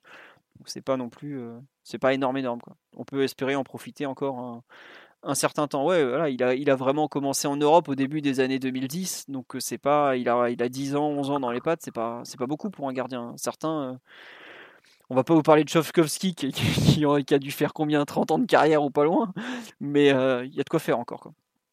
Euh, on me demande sur le live hein, de parler un peu de, Diallo. Euh, le, match d'Abdou, je sais pas Simon ce que t'en as pensé ou, Omar. toi Omar, tu vas être trop gentil, donc on va, on va lancer Simon. Je suis désolé Omar. Ah non, tu vois, ça c'est pas vrai. Ah, vas-y, je t'écoute sur Abdou. Non mais en fait c'est marrant, c'est que y a, la plupart, on est tous d'accord pour dire qu'il a plutôt fait un bon match Abdou, mais il y a des personnes qui m'ont dit ouais, euh, c'est bien, mais euh, il fait deux ou trois erreurs qui qui gênent encore un peu. Je sais pas ce que t'en as pensé toi de, son match. Euh. Moi j'avoue que j'ai eu du mal à l'évaluer au final. Après, ça c'est selon les grilles de lecture. C'est sûr qu'il y, a il y, a, il y a des choses négatives notablement, mais il y a des choses très positives notablement dont on parle peu aussi. Euh, notamment dont on va dont on va peu parler. Enfin, ce qu'il fait avec le ballon, et c'est quand même euh, l'essentiel, euh, dans un match où pris un parti pris technique, il est d'une propreté impeccable qui le classe dans le premier tiers des joueurs du PSG. Euh, qui réussit à la relance en conduite de balle, franchement, j'ai vraiment trouvé impeccable le, rebond qu'a eu, qu'a eu le garçon parce qu'il pour le coup il revient de très loin. Enfin, on l'a quitté euh, tout en bas euh, à Monaco, a donné un penalty euh, assez assez incompréhensible à trois mois. Entre temps, toutes les performances et toutes les minutes qu'il a eues. Alors oui, tu y as ici et là toujours quelque chose à redire, mais le contenu de ces matchs est globalement pour moi très bon. Enfin, en novembre, on parlait d'un joueur où les gens se demandaient même ce qu'il faisait au PSG c'est des propos qui ont été tenus euh, enfin de partout et, et une opinion enfin que moi perso j'arrivais pas à entendre parce que on voit quand même qu'il y a quelque chose mais ne serait-ce que le gap mental qui a franchi ça pour moi c'est pas anodin et aujourd'hui sa place de numéro 3 si tant est que ce soit une place elle est indiscutable et la conjoncture elle est bonne. Et en plus c'est toujours, c'est toujours de bon ton de faire des, des, bonnes performances devant un staff en place qui arrive et qui a pas de d'a priori sur les uns et les autres, ou peut-être euh, moins, moins que, que l'ancien staff. Aujourd'hui, il a, clair, il a clairement quelque chose à gagner, devenant titulaire au PSG dans les et ça va jouer dans les trois, trois, quatre, dans les trois, quatre prochains matchs, parce que ben les, les performances des arrières gauche étant ce qu'elles, ce qu'elles sont. Euh, pour moi, le, le plus mauvais des trois, c'est clairement montré, c'est clairement défini. il, est, hollandais, il est hollandais, et je ne l'aime pas beaucoup. Non, je, pense que voilà, euh, les, les, signaux qu'envoie Pochettino montrent que c'est le troisième, à mon sens. Euh, Kurzawa semble peut-être un chouille en avance, mais il a encore euh, une petite fragilité physique. Aujourd'hui, celui qui a fini le match contre Marseille, celui qui a fini le match dans cette position euh, contre Angers, c'est encore Diallo et, et qui il y fait des bonnes choses. Donc euh, moi, je pense que je suis vraiment, en tout cas, ravi du ravi du rebond. Je crois en, ses qualités, en ses qualités techniques et, et même sa qualité défensive, sa qualité à, à jouer haut. Euh, à être un, bon complément pour euh, pour Marquinhos et à faire une charnière qui tient la route. Euh, C'était pas gagné vu vu tout ce qui s'était passé au cours des derniers mois où on parlait pas d'erreur mais on parlait de carton rouge et de penalty. on préfère voir cela comme une progression et une courbe ascendante euh, pour le joueur. Très bien. Ben non, c'est vrai qu'on me dit il a tellement touché le fond qu'il ne peut que remonter. Ah, il y a des joueurs qui remontent jamais au PSG. Il y, en a qui sont au fond depuis très longtemps. Mm. Enfin, je. Je peux vous dire. Il, a des collègues défenseurs. Enfin, ils n'ont pas fait un bon match. Euh, enfin, ça date d'avant la pandémie, quoi. Donc, euh, ça commence à faire un peu. Le monde d'avant. Hein. Cette haine des Allemands, Omar, vraiment. La, bise, la Bisatilo, qu'on adore malgré tout. Qui est en train de se battre avec le Covid, le pauvre. On espère que le train va arriver à bon port parce que nous, on n'est plus dedans. ah, il, voyage vide, là, je crois. J'ai vu des Eurostars, c'est bon. Mais bon. Euh, qu'est-ce que je vais dire? Oui, euh, Mathieu, sur le, le match de, de, Diallo, et puis même peut-être un peu ce, ce double positionnement euh, qu'il arrive à avoir avec Pochettino, à savoir deux bis en défense centrale, peut-être deux bis aussi à gauche, ou est-ce qu'il ou plutôt même un bis en centrale gauche, un bis à gauche? Tu, tu rejoins un peu Omar sur le fait qu'il a un très bon coup à jouer dans les prochaines semaines euh? Oui, forcément, mais pour le coup, je pense pas que le changement d'entraîneur influe parce que c'était déjà le, le rôle qu'il était, était proche d'occuper à la fin ce tour donc euh, vu qu'il joue arrière gauche face à United. Et, euh, donc je pense que si Tourelle était resté et que les blessures s'étaient un peu, c'était un peu calmé, on aurait eu cette même trajectoire pour, pour Diallo.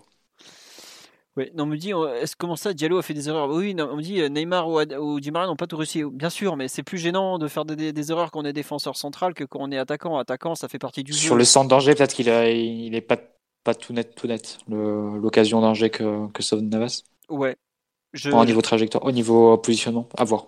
J'avoue que cette action, j'ai eu du mal à la juger. Il y a des gens qui m'ont dit est-ce que c'est normal que Diony soit tout seul comme ça? Mais euh, par exemple, il y a une action juste avant où Diony, là, il fait sa tête. Euh, bon, on va pas s'attarder sur la qualité de la tête, mais pareil, il est tout seul. Euh, il y a peut-être aussi, j'ai dit beaucoup de bien de la charnière Diallo-Marquinhos, est-ce qu'il n'y a pas aussi peut-être actuellement des problèmes de répartition des marquages entre les deux peut-être? Alors certes on défend en zone et tout, mais il y a quand même un minimum de, de marquage à avoir au bout d'un moment je sais pas, c'est peut-être un, endroit ou enfin un secteur où il doit progresser dans peut-être serrer plus les attaquants dans, dans, la surface. Je sais pas si vous vous rappelez, il y avait eu Forsberg aussi en, contre Leipzig où il était déjà euh, un peu un peu juste, on va dire. Euh, bon. Je sais pas Simon, euh, ce que tu en as pensé un peu du, match de Diallo est-ce que tu pareil, tu lui trouves très peu d'erreurs et satisfait à 100% ou? Non, bah, je, je, suis d'accord avec ce que vous avez dit. Il y a une y a une courbe ascendante qui est très intéressante. Il y a des capacités de, polyvalence là aussi qui, qui vont être très utiles vu que euh, euh, ton seul arrière gauche euh, encore, encore d'un bon niveau s'est blessé samedi. Donc ça va être. un il est peu, de retour. il est retour, hein. il est revenu. Hein. Mm. Il a rien, Simon. Enfin, il avait juste. Ah, il a rien, il a rien. Non, non, il était à l'entraînement aujourd'hui. Visiblement, ah, c'était juste des crampes en fait. Ok. Ah bah écoute, j'ai rien dit. Non, mais toujours pour revenir sur sur Diallo, non, encore un match euh, plutôt positif, plutôt encourageant.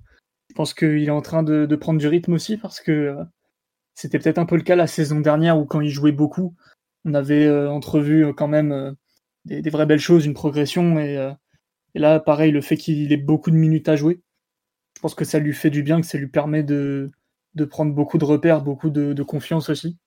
Donc non, écoute, j'ai pas, pas grand chose à dire de négatif, c'était plutôt convaincant et, la place de numéro 3 est euh, euh, non seulement méritée, mais assurée, à mon avis, vu qu'il n'y a pas vraiment de, concurrence. Là, on va vraiment vivre une saison à, trois défenseurs comme c'était le cas un peu, euh, un peu la première année d'Emery. Attendez que Danilo revienne, on sait jamais. Peut-être qu'on ah, va revoir. bah non, mais avec. c'est pas le même poste, Danilo. Danilo, c'est un central droit, c'est le successeur de Thiago Silva. Et là, tu vas avoir des problèmes. Il y a un mec qui va venir de Londres te parler, Simon. Il va dire Je veux pas que après, successeur. Après, Pochettino veut quand même moins tourner que, que toi. Au niveau des charnières, on a utilisé que Marquinhos Kimpembe et Marquinhos euh, Diallo. Euh, non, non, Kierer à Saint. Oui, mais c'était il n'y avait pas le choix, il y avait, il y avait que ça. Mais Marquinhos a enchaîné les 4 matchs. Mmh, non, il n'a pas été mis au repos. Ouais, Non, c'est vrai que par exemple, on dit sur live, euh, vous, vous signalez pas les erreurs de Kim Pembe, mais c'est vrai que je trouve que les deux rentrées de Kim Pembe sont, sont pas très très bonnes contre Marseille. Euh, le but, il est, il est, on a parlé un peu de Diallo qui est pas net sur l'occasion de Diony, mais sur le but de Payet, euh, Kim Pembe est quand même. ça ressemble un peu. Hein, ça, ressemble. ah bah, je trouve que bah, la différence, c'est qu'il est, il, il, passe devant lui alors que l'autre il passe derrière. C'est quand même encore plus gênant de voir un attaquant. en fait, dans le central, c'est pas un poste où tu rentres vraiment en jeu quand même. Je suis d'accord, ça c'est compliqué. bon. C'est peut-être aussi pour ça que Diallo a enchaîné, c'est parce que est-ce que Kimpembe, qui revient de blessure, il hein, faut pas l'oublier, est, aujourd'hui à 100%. Euh, donc euh, à voir. Mais ça fait partie en fait des postes comme ça où on a envie d'en savoir rapidement plus pour voir un peu l'équipe qui va se dessiner, notamment à Barcelone. Et c'est vrai que central gauche, autant central droit, euh, gardien, milieu de terrain, on se doute bien que Navas, Marquinhos, Verratti vont débuter. Hein, ça, ça s'est pas trop remis en cause, hors blessure évidemment. Autant défenseur central gauche ou plus encore arrière gauche, puisque bah, Kurzawa fait pas un mauvais match, il met un joli but notamment, mais est-ce que vous pensez aujourd'hui que Kurzawa est un déjà, enfin peut-être pas déjà, mais un intouchable du 11 de départ? Je sais pas ce que bon. Non, non, les postes qui sont ouverts, c'est arrière gauche, le deuxième milieu et euh, peut-être le quatrième en attaque, euh, qui peut être un deuxième milieu d'ailleurs, qui peut être un Herrera ou un Paredes euh, et qui ferait remonter Verratti en 10. Je pense un peu, il y a trois postes comme ça qui sont un peu ouverts du 11, mais sinon, euh, Navas, Florenzi, Marquinhos, Kimpembe, euh, Verratti, Neymar, Mbappé et je pense Icardi, soit Icardi, soit Di Maria, ils ont le poste absolument garanti. Ouais, ouais. c'est vrai qu'on nous dit euh, concernant est-ce que si tout le monde est ok physiquement, Diallo sera titulaire arrière gauche au Camp C'est une possibilité. Ouais. Parce que tout à l'heure, on m'a parlé de, de Bernat, mais Bernat, faut l'oublier à court terme. Il n'est même pas encore aux entraînements collectifs. Ça sera Bernat, faut, faut l'imaginer peut-être à partir de mars. Euh, je vois pas avant, non Difficilement comment il peut revenir avant. Et puis il y a Baker, mais Baker, le fait qu'il y a deux fois où Kurzawa sort du match, et deux fois il rentre pas en jeu, alors qu'il y avait encore des changements disponibles, ça sent quand même pas très très bon pour lui. Puis globalement, il a été mauvais contre Saint-Etienne et Brest, faut le dire, il a, pas été bon, il a pas été bon. Comme Pembele qui s'est raté à Saint-Etienne, euh, depuis on l'a pas revu. Alors lui, il est encore sur le banc de touche, mais je ne serais pas surpris que certains des. Pour intégrer Rafinha, un des deux par exemple se retrouve à, sauter des feuilles de match. Donc euh, bon. On verra. Les feuilles de match sont à 20, à 20 joueurs seulement en Ligue 1 Oui, 20 joueurs en Ligue 1 et 23 en Champions League.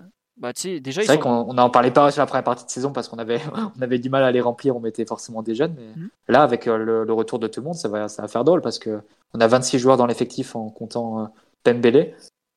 Euh, bon, tu peux, tu peux imaginer que Bernat et Letellier ils seront pas, ça fait 24.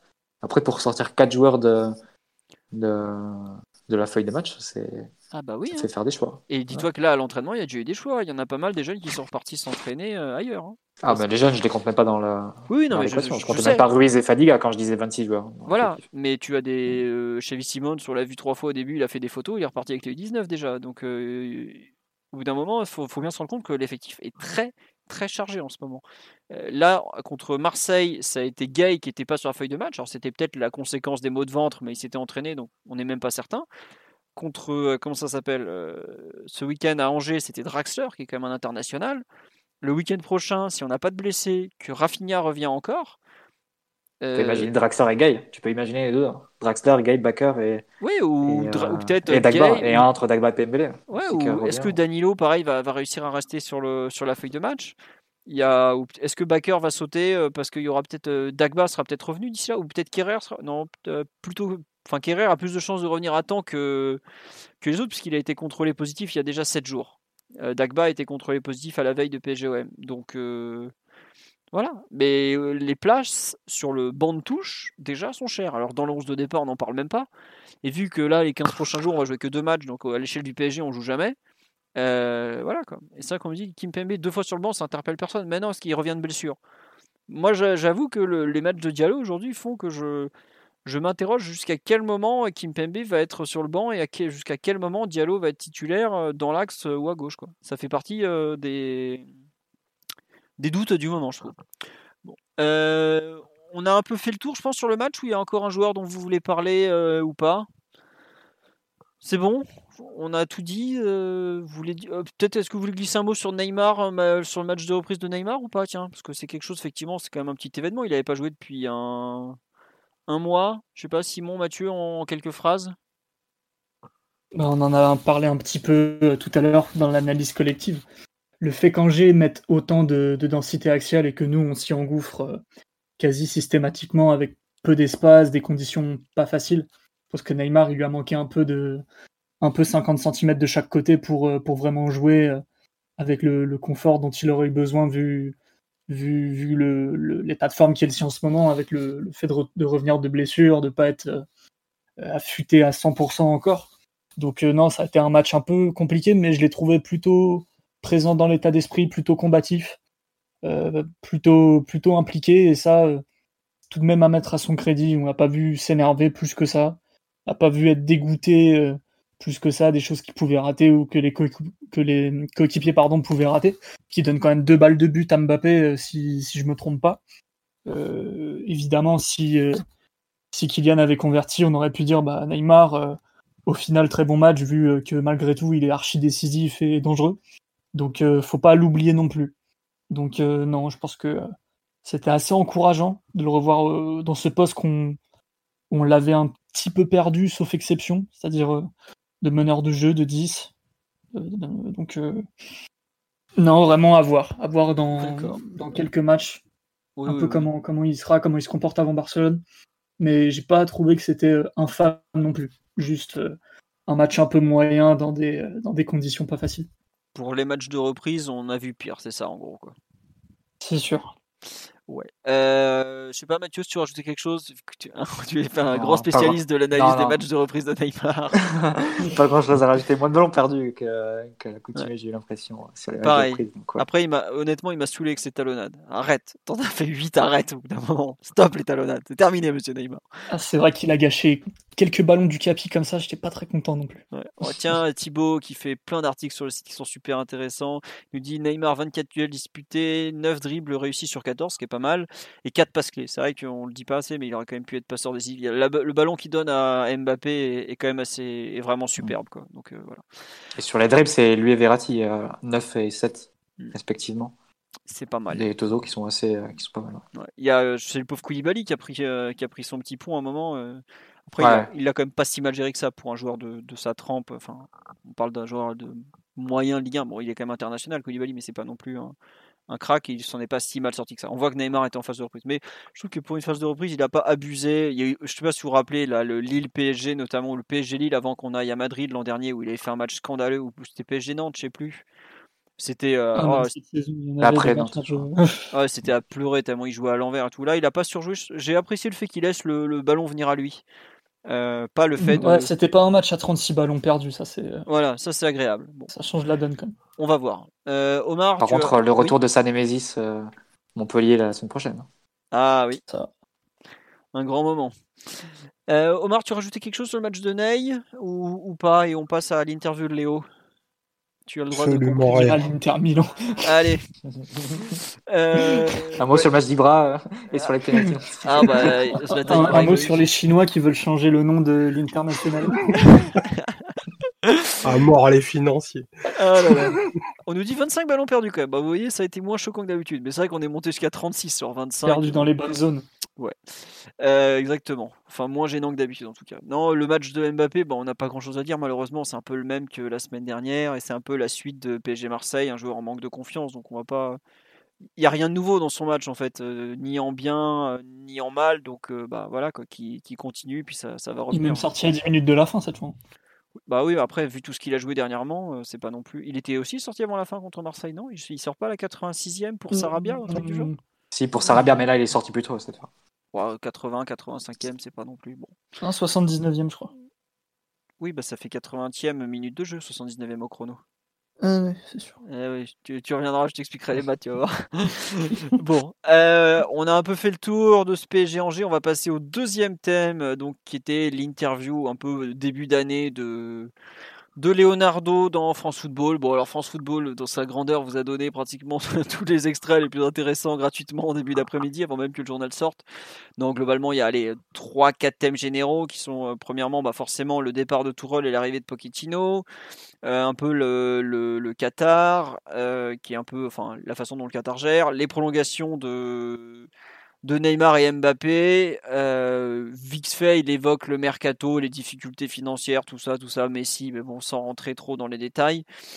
Euh, enfin, je vous ai pas sur le site, je vous ai mis les extraits que France Football a publiés euh, gratuitement.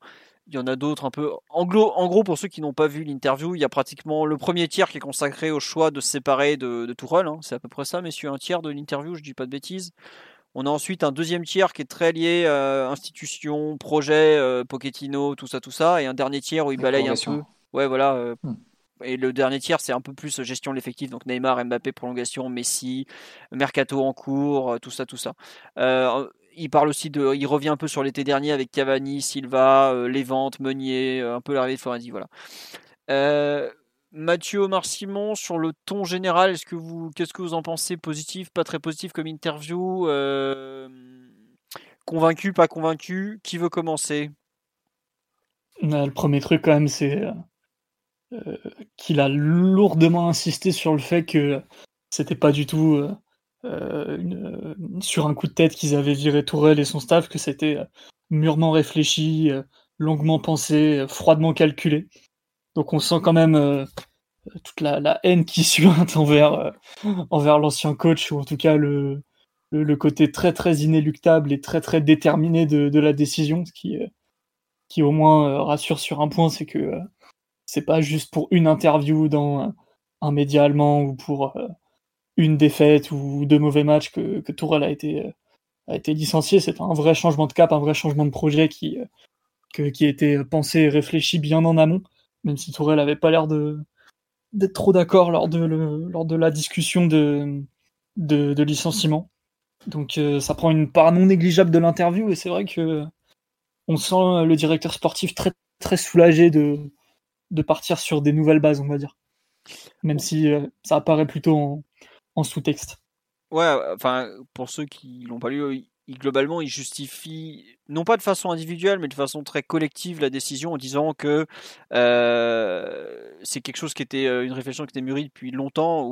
Enfin, moi, de ce que je comprends, c'est qu'en gros, ils y pensaient déjà en fin de saison dernière. Hein. Même s'il dit que Tourelle a fait des bonnes choses l'année dernière, on dirait, euh, voilà, on aurait dit que euh, il avait l'impression qu'il aurait préféré changer euh, limite dès l'été dernier. Après, c'était pas forcément le bon moment, mais globalement, il justifie une décision de, tout le club via lui. Quoi. Mais il, enfin, tu trouves qu'il a, que son ressenti anti-Tourelle, un peu, enfin, je, schématise beaucoup, hein, voire je caricature, se ressent beaucoup. Moi, je trouve au contraire qu'il va porter, qu'il se fait le un peu le porte-parole de, personnes qui ont pris la décision peut-être encore plus que lui et qui n'ont pas envie de la justifier. Quoi. Et c'est lui qui, se retrouve à faire ça. Je sais pas, Mathieu, Omar, ce que vous en avez pensé de cette partie-là?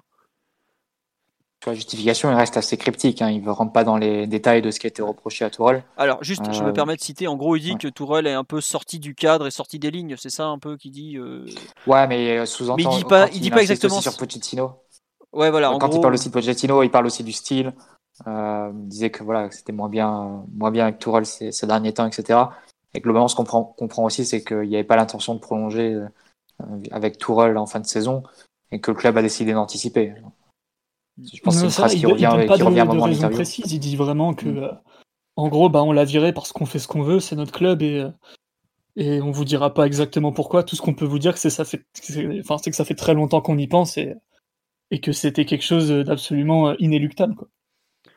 Ouais, il y a un je pense il parle de fin de cycle, hein, notamment. Voilà. Ouais, de fin il de cycle. donne même des exemples en disant, ouais, vous savez, maintenant dans tous les clubs, euh, c'est deux ou trois ans, c'est comme ça, c'est pas plus. Euh, euh, vraiment, genre, comme si le mec était, décédé, quoi.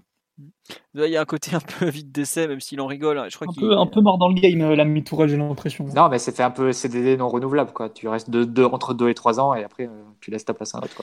Tu arrives à. Juste, sur le live, il y a une personne qui dit c'est le moment où Tourelle a critiqué les chefs qui n'est pas passé. Moi, à la lecture de l'interview, j'ai totalement l'impression que c'est la sortie sur le mercato qui lui coûte euh, vraiment le, qui est le, coup près de fin. Quoi. Euh, enfin, euh, vraiment les critiques sur tous les joueurs qui partent libres, la sortie du 3 octobre là en conférence de presse ou du, du, du, du premier, je sais plus quand c'était. Enfin bref, quand il déglingue le, le mercato. Le vendredi avant la fin du mercato, donc ça devait être le, le 3. Euh, ou 2 ouais, enfin on s'en fout. Par là, euh, ouais, le bref. Mais euh, c'est clairement pour moi le. Dans l'interview, il est très flou sur euh, ce qui déclenche exactement, mais enfin c'est comme ça que je comprends. C'est vraiment la partie. bon bah ça c'est pas passé quoi. Ça c'est vraiment vraiment pas passé. Le, la partie où Tourelle critique publiquement, c'est le, le, point de rupture, c'est ça quoi. Et à partir de là, bah, ils ont fait leur recherche. Après, c'est vrai que comme on me l'a aussi dit sur le live, il y a quand même en, à la mi-novembre, il assurait qu'aucun coach avait été contacté, donc la parole de Leonardo vaut ce qu'elle vaut, mais bon, faut, faut pas trop s'y fier non plus. bah, ça fait quand même 10 ans qu'on le côtoie au PSG, on sait qu'il baratine un nombre de, de mythos incalculables en interview. Hein, ça, c'est le défaut, enfin non plus. Non, non, c'est sûr, mais bon, là, tu. Enfin, c'est là pour, c'est pour ça que je dis que tu as du mal à croire que c'est son discours, c'est il vend un peu le, la soupe, quoi. Tu sais, tu sauras jamais vraiment ce qu'il pense, lui, quoi.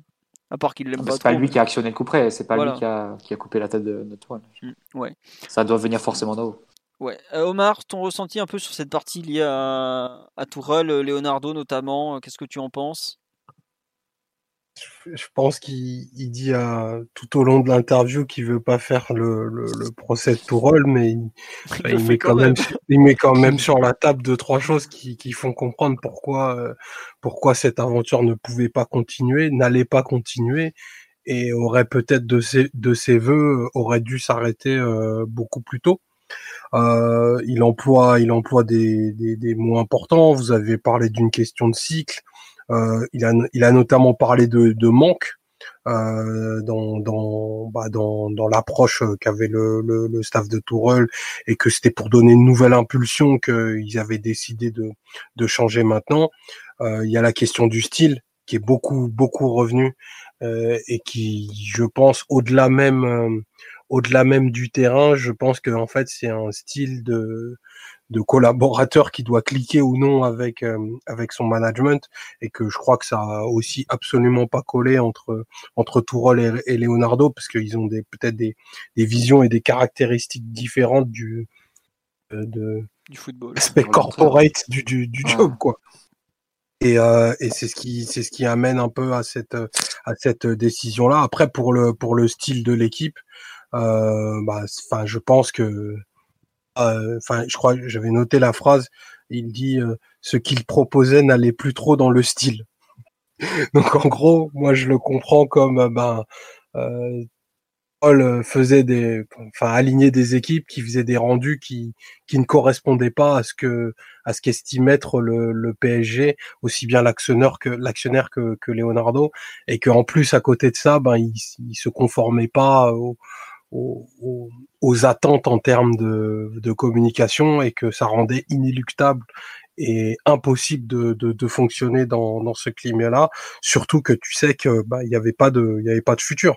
Enfin voilà, tout le monde savait que ça se passait pas très bien entre Leonardo et Tourol, euh, qui aurait qui aurait pas de suite euh, et que les résultats les victoires ne protégeraient pas Tourelle. Elles ne le protégeaient pas parce qu'il y avait, il y avait trop de choses, euh, bah, peut-être qui n'allaient pas. Il le dit en, sous-texte euh, quand on quand on décode un petit peu et quand on parle le, Leonardo couramment depuis depuis quelques années, il le déglingue un peu quand même. Ouais, ouais. Après, tu vois. Il y a un point sur le. Il y a juste une question aussi de. C'est pas que des inimitiés personnelles parce qu'il y a une question de ligne aussi. Euh, je trouve qu'il y a un moment, un passage de l'interview de Leonardo, il répond presque à l'interview qu'avait donné Zotlov euh, il, y a quelques, il y a quelques jours, quelques semaines, où il se plaignait Zotlov de, de l'affaiblissement de l'effectif. Et Leonardo, et lui, est très direct en disant euh, Je me sens pas, je sens pas l'effectif moins fort que celui de l'an dernier. Et il fait, il égrène un peu la liste. Il dit Florenzi est meilleur que Meunier. Euh, Marquinhos a remplacé Thiago Silva dans le leadership et dans la qualité en défense où il est énorme, je cite. Euh, Rafinha apporte, etc. Keane a remplacé Cavani et, et Choupo-Moting. D'ailleurs, il a déjà marqué plus de buts que les deux réunis l'an dernier. Donc, euh, il égrène un peu cette liste-là en disant euh, Moi, je, sens l'effectif pas du tout moins fort, alors que c'était un peu le, ce que reprochait Tourelle. De toute façon, ça se sentait à la fois dans les propos de Tourelle et ça a été confirmé dans l'interview de, de Zotlov aux médias hongrois il y a quelques, quelques jours juste après le licenciement de Tourelle. Pour eux, l'effectif s'était affaibli et, et ils aimaient pas l'effectif dans sa, dans sa, dans sa dans sa constitution et dans sa composition par rapport à celui de l'an dernier. Donc c'est un peu ça cette inimitié qui, enfin cette euh, différence de ligne qui va au-delà de l'inimitié personnelle et qui rendait la cohabitation plus difficile parce que Tourelle n'était pas aligné sur la sur la qualité euh, que voit la direction dans l'effectif. Et juste un autre point sur l'aspect corporate que, que soulevait Omar, euh, c'est vrai parce que bon du coup Philo est un peu déçu parce qu'il se tape les, conférences de presse de Pochettino où il dit absolument rien.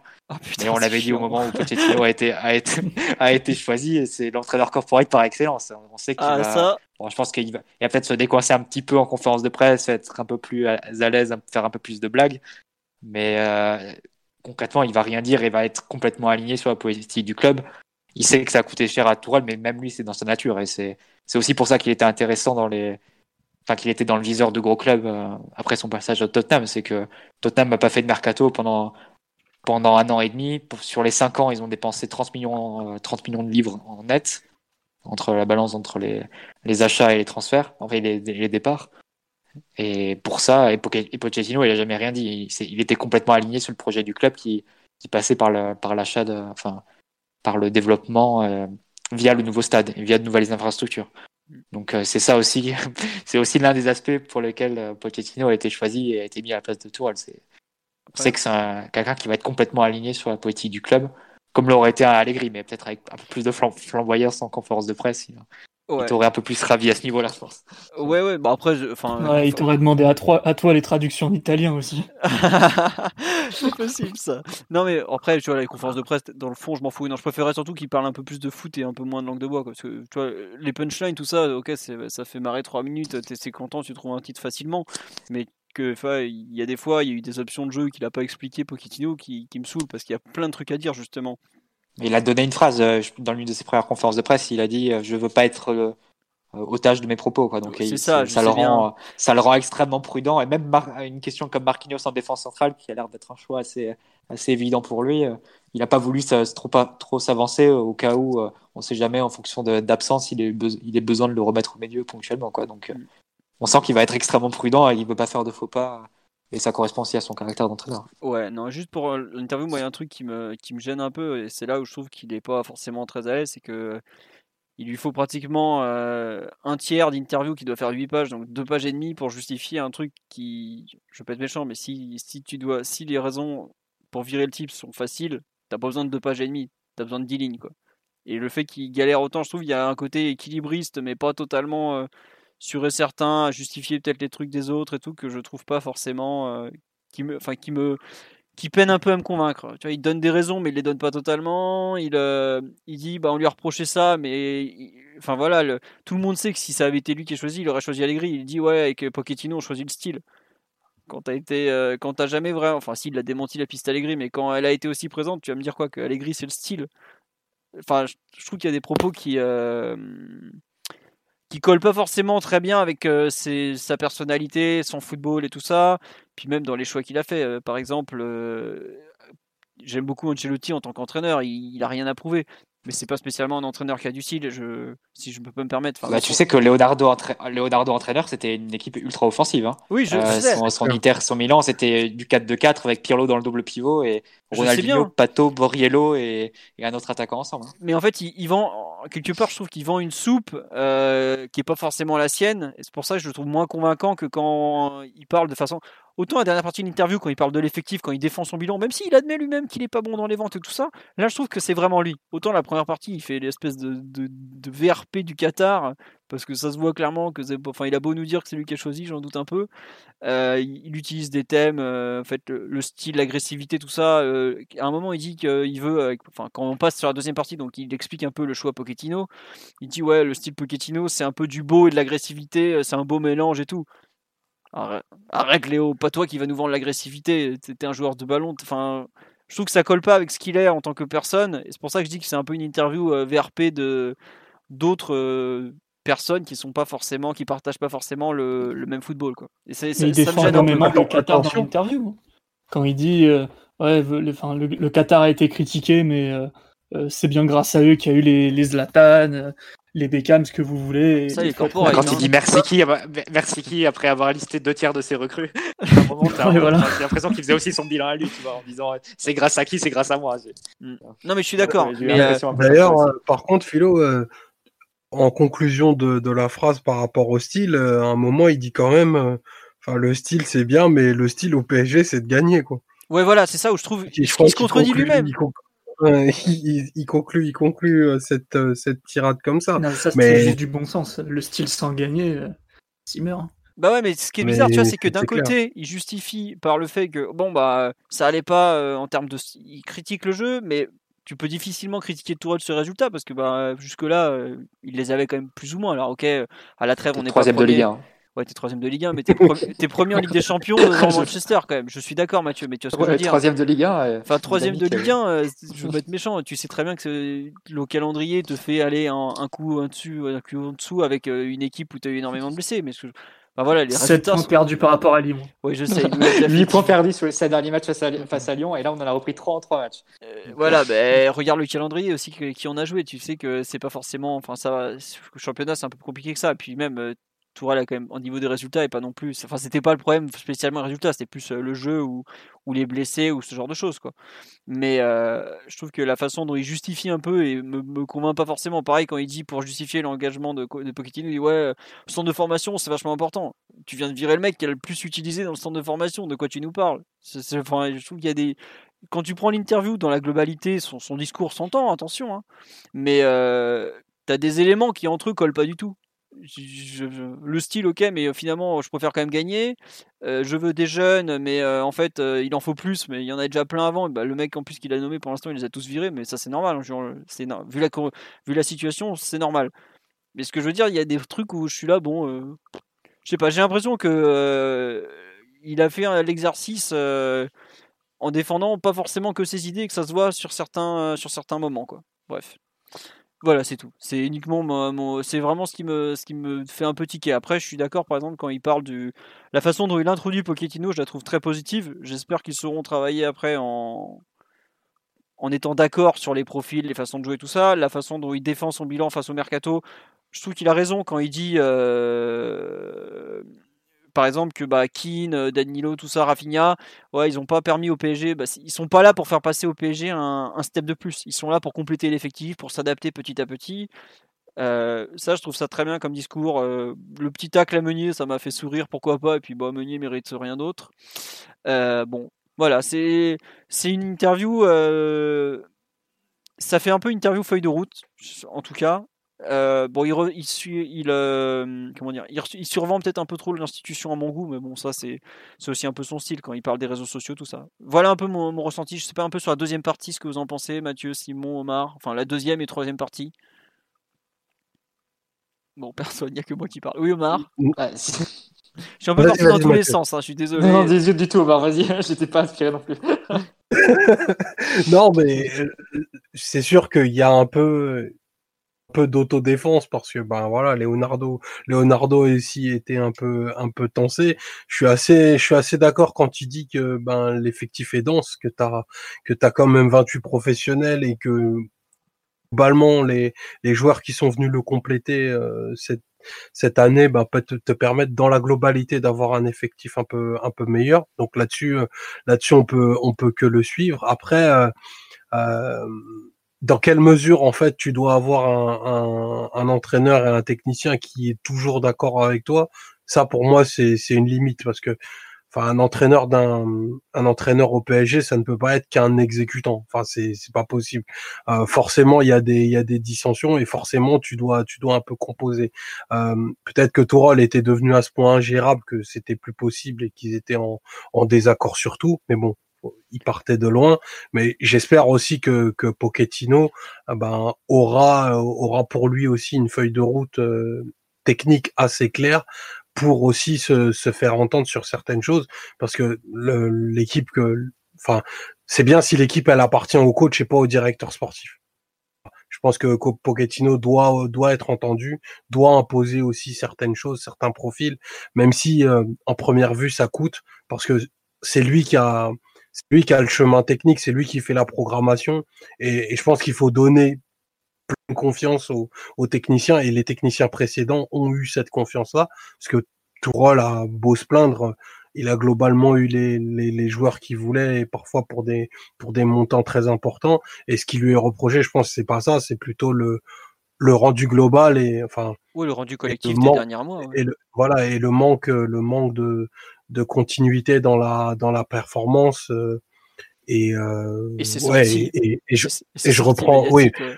enfin c'est sorti il ressemble à quelque chose de, d'assez suicidaire quand on quand on connaît le consensuel Nasser euh, qui, qui enfin qui fait jamais qui fait jamais une sortie plus haut que l'autre. C'est sûr que le le style du du, du match de Krombach a dû le, le, choquer à plusieurs, à plusieurs reprises. Donc voilà, j'espère que, que Pochettino ne sera pas qu'un qu'un coach aligné avec sa, sa direction sportive et qui qu'il aura un vrai grip sur les sur les décisions. Ouais, mais attention quand même à pas aller trop loin parce que un entraîneur, tu sais jamais combien de temps ça reste. Et là, en ce moment, le PSG, bon, évidemment avec la conjoncture, etc., tu peux, en général, tu signes un joueur pour plus longtemps que la durée du contrat d'un entraîneur. Donc, euh, la durée qu'un entraîneur va s'asseoir sur le banc du PSG. Je prends un exemple, mais par exemple, Tourelle qui était dans la dernière année de son, de son contrat à Paris. Visiblement, il voulait Luis Suarez. Et Luis Suarez, c'est un énorme salaire, c'est minimum deux ans de contrat, etc.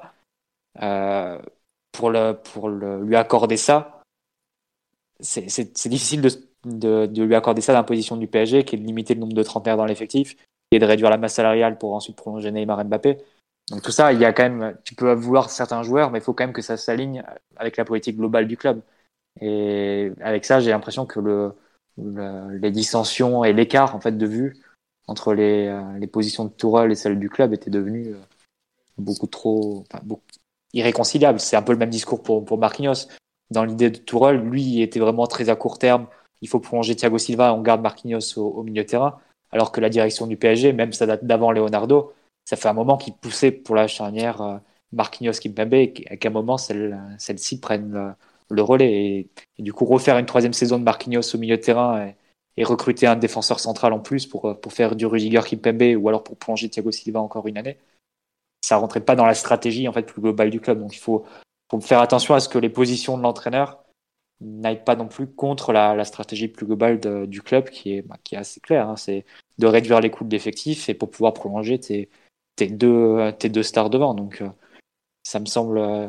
Faudra voir un peu dans quelle direction ira Pochettino, mais si on va dire que ça, demande entre guillemets aux joueurs avec lesquels il voudrait travailler pour ce mercato, c'est Dele Ali. Là, pour le coup, ça colle avec la stratégie du PSG qui est d'aller chercher des, joueurs en prêt, de ne pas s'encombrer de, contrats trop longs dans cette période-là et d'essayer de relancer des joueurs qui, appartiennent à des clubs importants et qui ont un passé récent plutôt bon euh, et de les relancer sous la forme de prêt. Ça, ça, ça colle déjà plus avec, qu'avec les, avec la ligne du club que les demandes que, que formulait Tourelle à la fin du, du mercato dernier. Après, il y a quand même des, des demandes, euh, genre euh, Rafinha par exemple, ça collait, les deux ont réussi à s'entendre. Bah, bah, Rafinha, c'est pour ça que ça a été fait, parce que mm. Rafinha c'était 0 euros, c'est un joueur qui rentrait bien dans la rotation. Euh, ça, tu vois, c'est bah, du coup, il a, été, il a été entendu sur ce point-là, mais on va dire que les dossiers un peu stratégiques de, de soit prolonger Thiago Silva, soit de rajouter un défenseur central pour pouvoir garder Marquinhos au milieu de terrain, ça, ça collait pas du tout avec la ligne la ligne qui avait été définie par le club et, qui était vraiment poussée de Marquinhos Kimpembe euh, sur la durée comme charnière. Ouais. Après, faudra voir si euh, à quel point euh, Pochettino. Bah après, est-ce que à quel point Pochettino acceptera aussi se faire imposer un peu des joueurs, même si comme tu l'as dit à Tottenham, il s'est fait imposer des choses pendant combien 5 ans ou presque. Donc bon, on verra bien. Euh, et la façon dont il introduit Pochettino, l'idée du style, euh, la façon dont le fait que ce soit, il dit que c'est un ancien du club, etc., euh, etc. Ça, ça, vous paraît convaincant ou pas? Ou bon, c'est un peu du, ou c'est du déjà vu, c'est un peu des. Bah, c'est un peu langue de bois, ça. Non, je sais pas. moi, je trouve que c'est, enfin, je trouve qu'il cible plutôt bien, par exemple, enfin, il le présente plutôt bien, savoir la formation, le style, un peu la dualité du, coach entre l'agressivité et l'envie d'avoir un jeu offensif. globalement, autant. Pour ADN du club aussi. Ouais, voilà, je trouve que c'est limite la partie de l'interview où il est peut-être le, plus convaincant dans, sa vente du discours de, général du club, en fait. Mais je sais pas, toi, Simon, tu, trouves qu'il fait un peu de la langue de bois sur le coup? Là, il dit des choses vraies, mais en même temps, il dit pas il a pas dit une phrase du style ouais moi Pochettino euh, j'étais fan de son Tottenham et je rêve depuis depuis, depuis toujours quoi donc euh, c'est ça reste un entraîneur qui est jeune avec une expérience euh, du haut niveau comment dire pas mitigé mais qui a pas joué les derniers jours de Ligue des Champions tous les ans comme comme certains donc il est, il, est, il, est, plutôt honnête dans ce qu'il raconte, mais en même temps, il dit pas, il dit pas grand chose non plus, je trouve. C'était mm. pas, c'était vite, euh, vite vu quand même. Ouais, ce que me dit sur le live, c'est qu'il rappelle aussi que un club de foot, c'est comme une entreprise qui a aussi des cycles, de la rentabilité, des investissements à avoir. Euh. Et ça, je trouve que c'est un discours qu'il a depuis l'été dernier aussi, même depuis bah dans le JDD de mémoire, il en parle en, juin, là, quand il annonce que Silva et Cavani, c'est fini. Euh, il rappelle beaucoup le fait qu'il y a une entreprise derrière, qu'il n'est qu'une personne. C'est vrai que peut-être qu'il tente, qu'il tente aussi un peu de se détacher de son image euh, un peu flamboyante qu'il a pu avoir lors de son premier passage où les euros coulaient à flot, euh, où il n'y avait pas de fair play financier, et où on s'achetait des mecs à 50 bah, millions d'euros bah, c'est une continuité en fait, parce que dans les deux cas, il est un peu le représentant de, de Halim que fixe Doha. Dans le premier cas, bah, tu avais euh, les, les, vannes, les vannes complètement ouvertes et, euh, et la possibilité d'investir euh, sans, sans, réfléchir. Et donc là, Leonardo bah, a fait la politique de transfert qu'on connaît. Et là, bah, avec le fair play financier, avec les restrictions, etc., tu peux pas. Forcément, le budget est plus resserré. Et si Doha dit la priorité, c'est prolonger Neymar Mbappé, lui, le directeur sportif, doit mettre en place une politique qui doit mener à la prolongation de ces deux-là. Et donc forcément, ça passe par une redéfinition de l'effectif autour. Et tu ne peux pas investir de la même façon ou bien garder des contrats très longs ou très, très rémunérateurs, on va dire, si à côté tu veux euh, avoir deux joueurs à 30 millions d'euros net par an, en gros, si, on veut schématiser. Donc euh, forcément, ça, passe par des décisions et par des, choix stratégiques. Et, je pense qu'il il rappelle un peu. C'est quelque part lui, il est l'exécutant à Paris d'une ligne qui est fixée à Doha.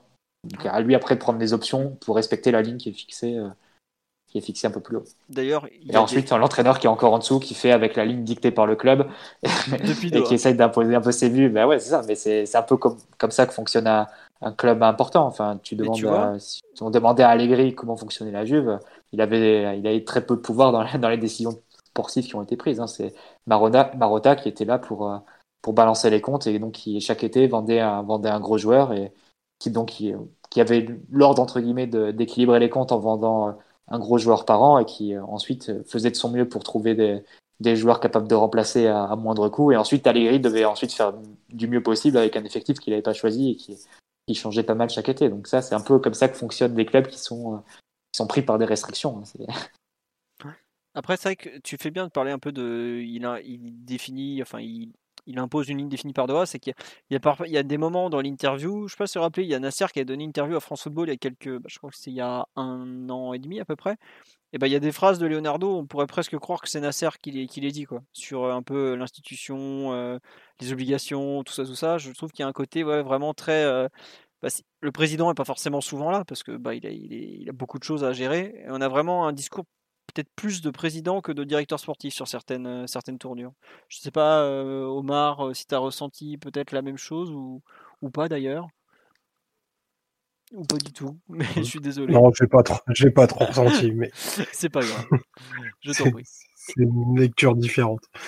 Ouais, sur le, le reste de l'interview, notamment la dernière partie, la façon dont il justifie ses, c'est un peu ses mouvements l'été dernier. T'en as pensé quoi et un peu du, Enfin, la, ça, sur la gestion de l'effectif, oui.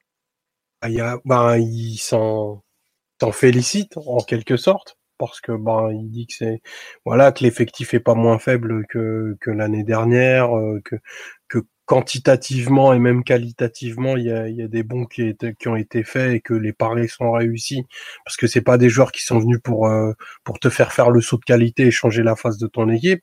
Et puis euh, en, en, parallèle de, de ça, il parle de, bah, des, des prolongations de, de, de, Neymar et Mbappé qui sont euh, bah, du coup la priorité la priorité absolue. c'est une bataille qui va mener, mais qui se fera pas euh, sans des signes, des signaux très forts de, volonté de prolongation des joueurs. Et moi, c'est plutôt quelque chose que, que j'apprécie parce que l'implication dans un, dans un projet sportif, elle, ça peut pas se faire à reculons. Et, euh, la phrase, euh, enfin, j'ai plus la phrase exacte en tête. Et je crois qu'il dit ne, ne resteront que ceux qui veulent rester.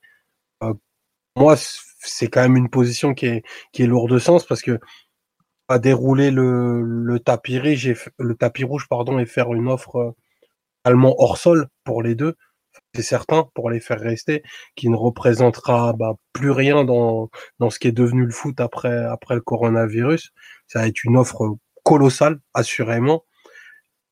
Et, euh, et malgré ça, c'est pas garanti euh, que l'un et l'autre restent. Et, et, ça, ça peut être, je pense, pour euh, pour un pour les investisseurs et même pour Leonardo quelque chose quelque chose d'assez difficile. Et il a une il a une phrase où il dit, euh, enfin, je suis pas sûr que dans dans l'état actuel des choses, euh, ou Neymar puissent trouver un club pour les cinq prochaines années qui va leur donner ben autant de choses, bien sûr financièrement, euh, la possibilité de gagner, une équipe compétitive euh, sur les cinq prochaines années comme nous on va leur offrir. Donc euh, c'est une prise de position euh, très forte. J'espère qu'elle sera entendue et partagée. Enfin, les échos font, font part que ben, du côté Neymar, enfin, je pas, dirais pas que la chose est entendue, mais il y a plutôt, plutôt des signaux de, de volonté d'une prolongation. Pour Mbappé, enfin, on n'a pas, enfin, il n'y a pas eu encore d'indiscrétion. Je pense qu'il qu se ferme aucune option, juste titre et, euh, et on ne sait pas quelle, quelle sera la décision, la décision prise. En tout cas, euh, si, le, si le chemin du club euh, est d'investir fortement euh, sur Mbappé et Neymar, je suis pressé de voir comment ils vont être accompagnés parce que pour moi, ça, ça entraînera forcément des transformations très fortes dans l'effectif, alors qu'on sait que le marché va, va se ralentir et être être ben, de, de, enfin il y aura plus de, de, super transferts quoi. Les, les, les transferts à trois chiffres, on va, enfin je pense que c'est quelque chose qu'on ne verra pas ou vraiment pour les top top top profils. Euh, voilà, c'est c'est toutes ces interrogations qui, qui sont ouvertes. Voilà, c'est une priorité, mais on fera pas non plus, euh, on fera pas la cour outre mesure pour, pour les convaincre, parce qu'on estime qu'on a déjà tout pour les convaincre.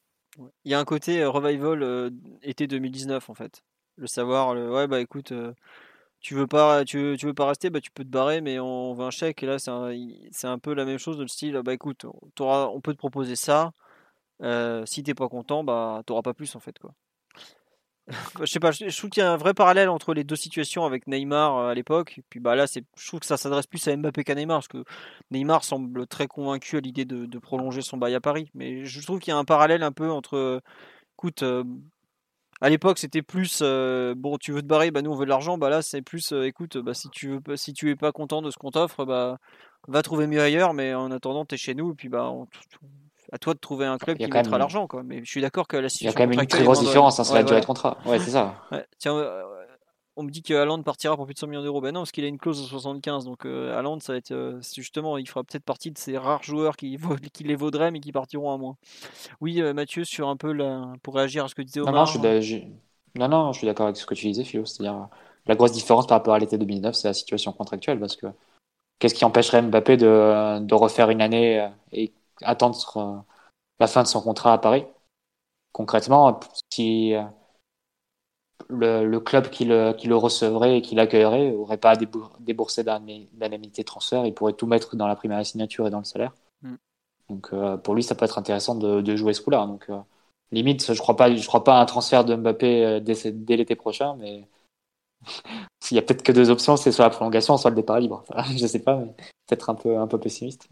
Ouais, ouais, ouais. Bon, on verra. Euh, sur l'interview en général, est-ce que vous voulez rajouter quelque chose ou on a fait le tour? Globalement, on a, on a, enfin, j'espère que ceux qui n'ont pas lu l'interview ont réussi à comprendre un peu les tenants, les aboutissants et le ton général. Euh, Mathieu, sur, sur, le, sur le, la globalité de la chose, tu veux rajouter quelque chose ou pas? Ou non? Non, non. non. Euh, Simon, tu veux rajouter quelque chose Pareil, je pense Tu n'étais pas trop triste quand il a cité Paredes dans les joueurs de complément, ça va tu as, tu as réussi à tenir le coup? Ah bon, il a dit ça? Ouais, ouais, je suis désolé. Non, j'avais pas vu. non, non, mais enfin, en gros, c'est normal, il le met pas au même niveau que je crois Marquinhos, Verratti. Voilà, ouais, mais bon, ça tout le monde le sait. Il devrait quand même, mais bon. Voilà. Je lui laisse euh, une deuxième chance, on va dire.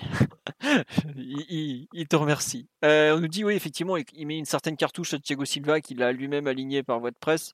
Ouais, c'est vrai, qu'il répond un peu à Silva, euh, un peu Cavani aussi, c'est vrai. Bon. Mais ça, c'est normal.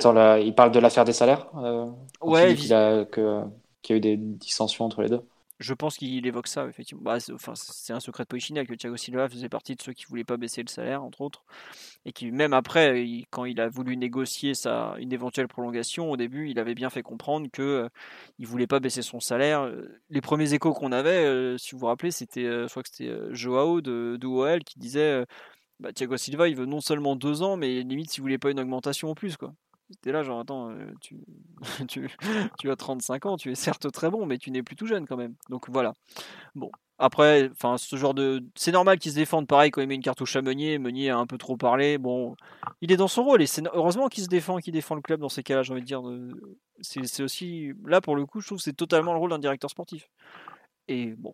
Après, ça, ça change pas globalement. Le... C'est une péripétie l'interview, c'est pas l'aspect principal. Voilà. Euh, Omar, tu veux rajouter une dernière chose, puisque en général c'est toi qui conclut le podcast, ou c'est moi? C'est bon, je finis. Je te laisse conclure ton podcast. C'est pas le mien, c'est un peu celui de tout le monde. Bref, on se retrouve lundi prochain, puisqu'à moins d'un événement énorme d'ici là, on, on, ne va pas refaire de podcast. On en a fait beaucoup dernièrement, et puis on va profiter du fait d'avoir qu'un match par semaine pour travailler physiquement, parce que nous aussi, on, est un peu sur les rotules. Euh, on vous remercie pour votre fidélité. Il y a toujours 400 plus connectés. Oh là là, c'est la folie. Non, mais on est très content de vous avoir encore euh, avec nous. Euh, donc lundi prochain, le podcast. Le, livre Roger Bleu est toujours d'actualité. Il y a de mémoire, il est encore en stock un petit peu partout. La réimpression arrive bientôt d'ailleurs, normalement. On en reparlera, je pense. Est toujours d'actualité. Si une personne connaît un moyen de contacter Safet Suzic. Euh, c'est une annonce que je passe au passage. Ça m'intéresse fortement parce qu'il y a, une personne qui nous a fait un don qui m'a dit si vous pouviez me dire ce que devient Safet Suzic, euh, Je n'ai pas de contact avec son entourage, mais si quelqu'un en a, ça sera avec plaisir qu'on prendra des nouvelles. Il en région parisienne, non? Bah Justement, il l'avait croisé à Saint-Germain-en-Laye, exactement. le, légendaire Safet Suzic, ses gros mollets et sa délicieuse technique. Si vous avez un moyen de le contacter, je suis très preneur pour faire un article sur un peu ce qu'il devient, s'il veut raconter un peu son, son PSG. Ce sera passionnant et ça sera avec grand plaisir. Euh, voilà, on vous dit donc à lundi prochain. Bonne soirée à tous. Encore merci pour tous les commentaires et à très bientôt. Au revoir tout le monde. Ciao. Bonne soirée, bisous. Bisous le Simon, donc on peut conclure. Au revoir.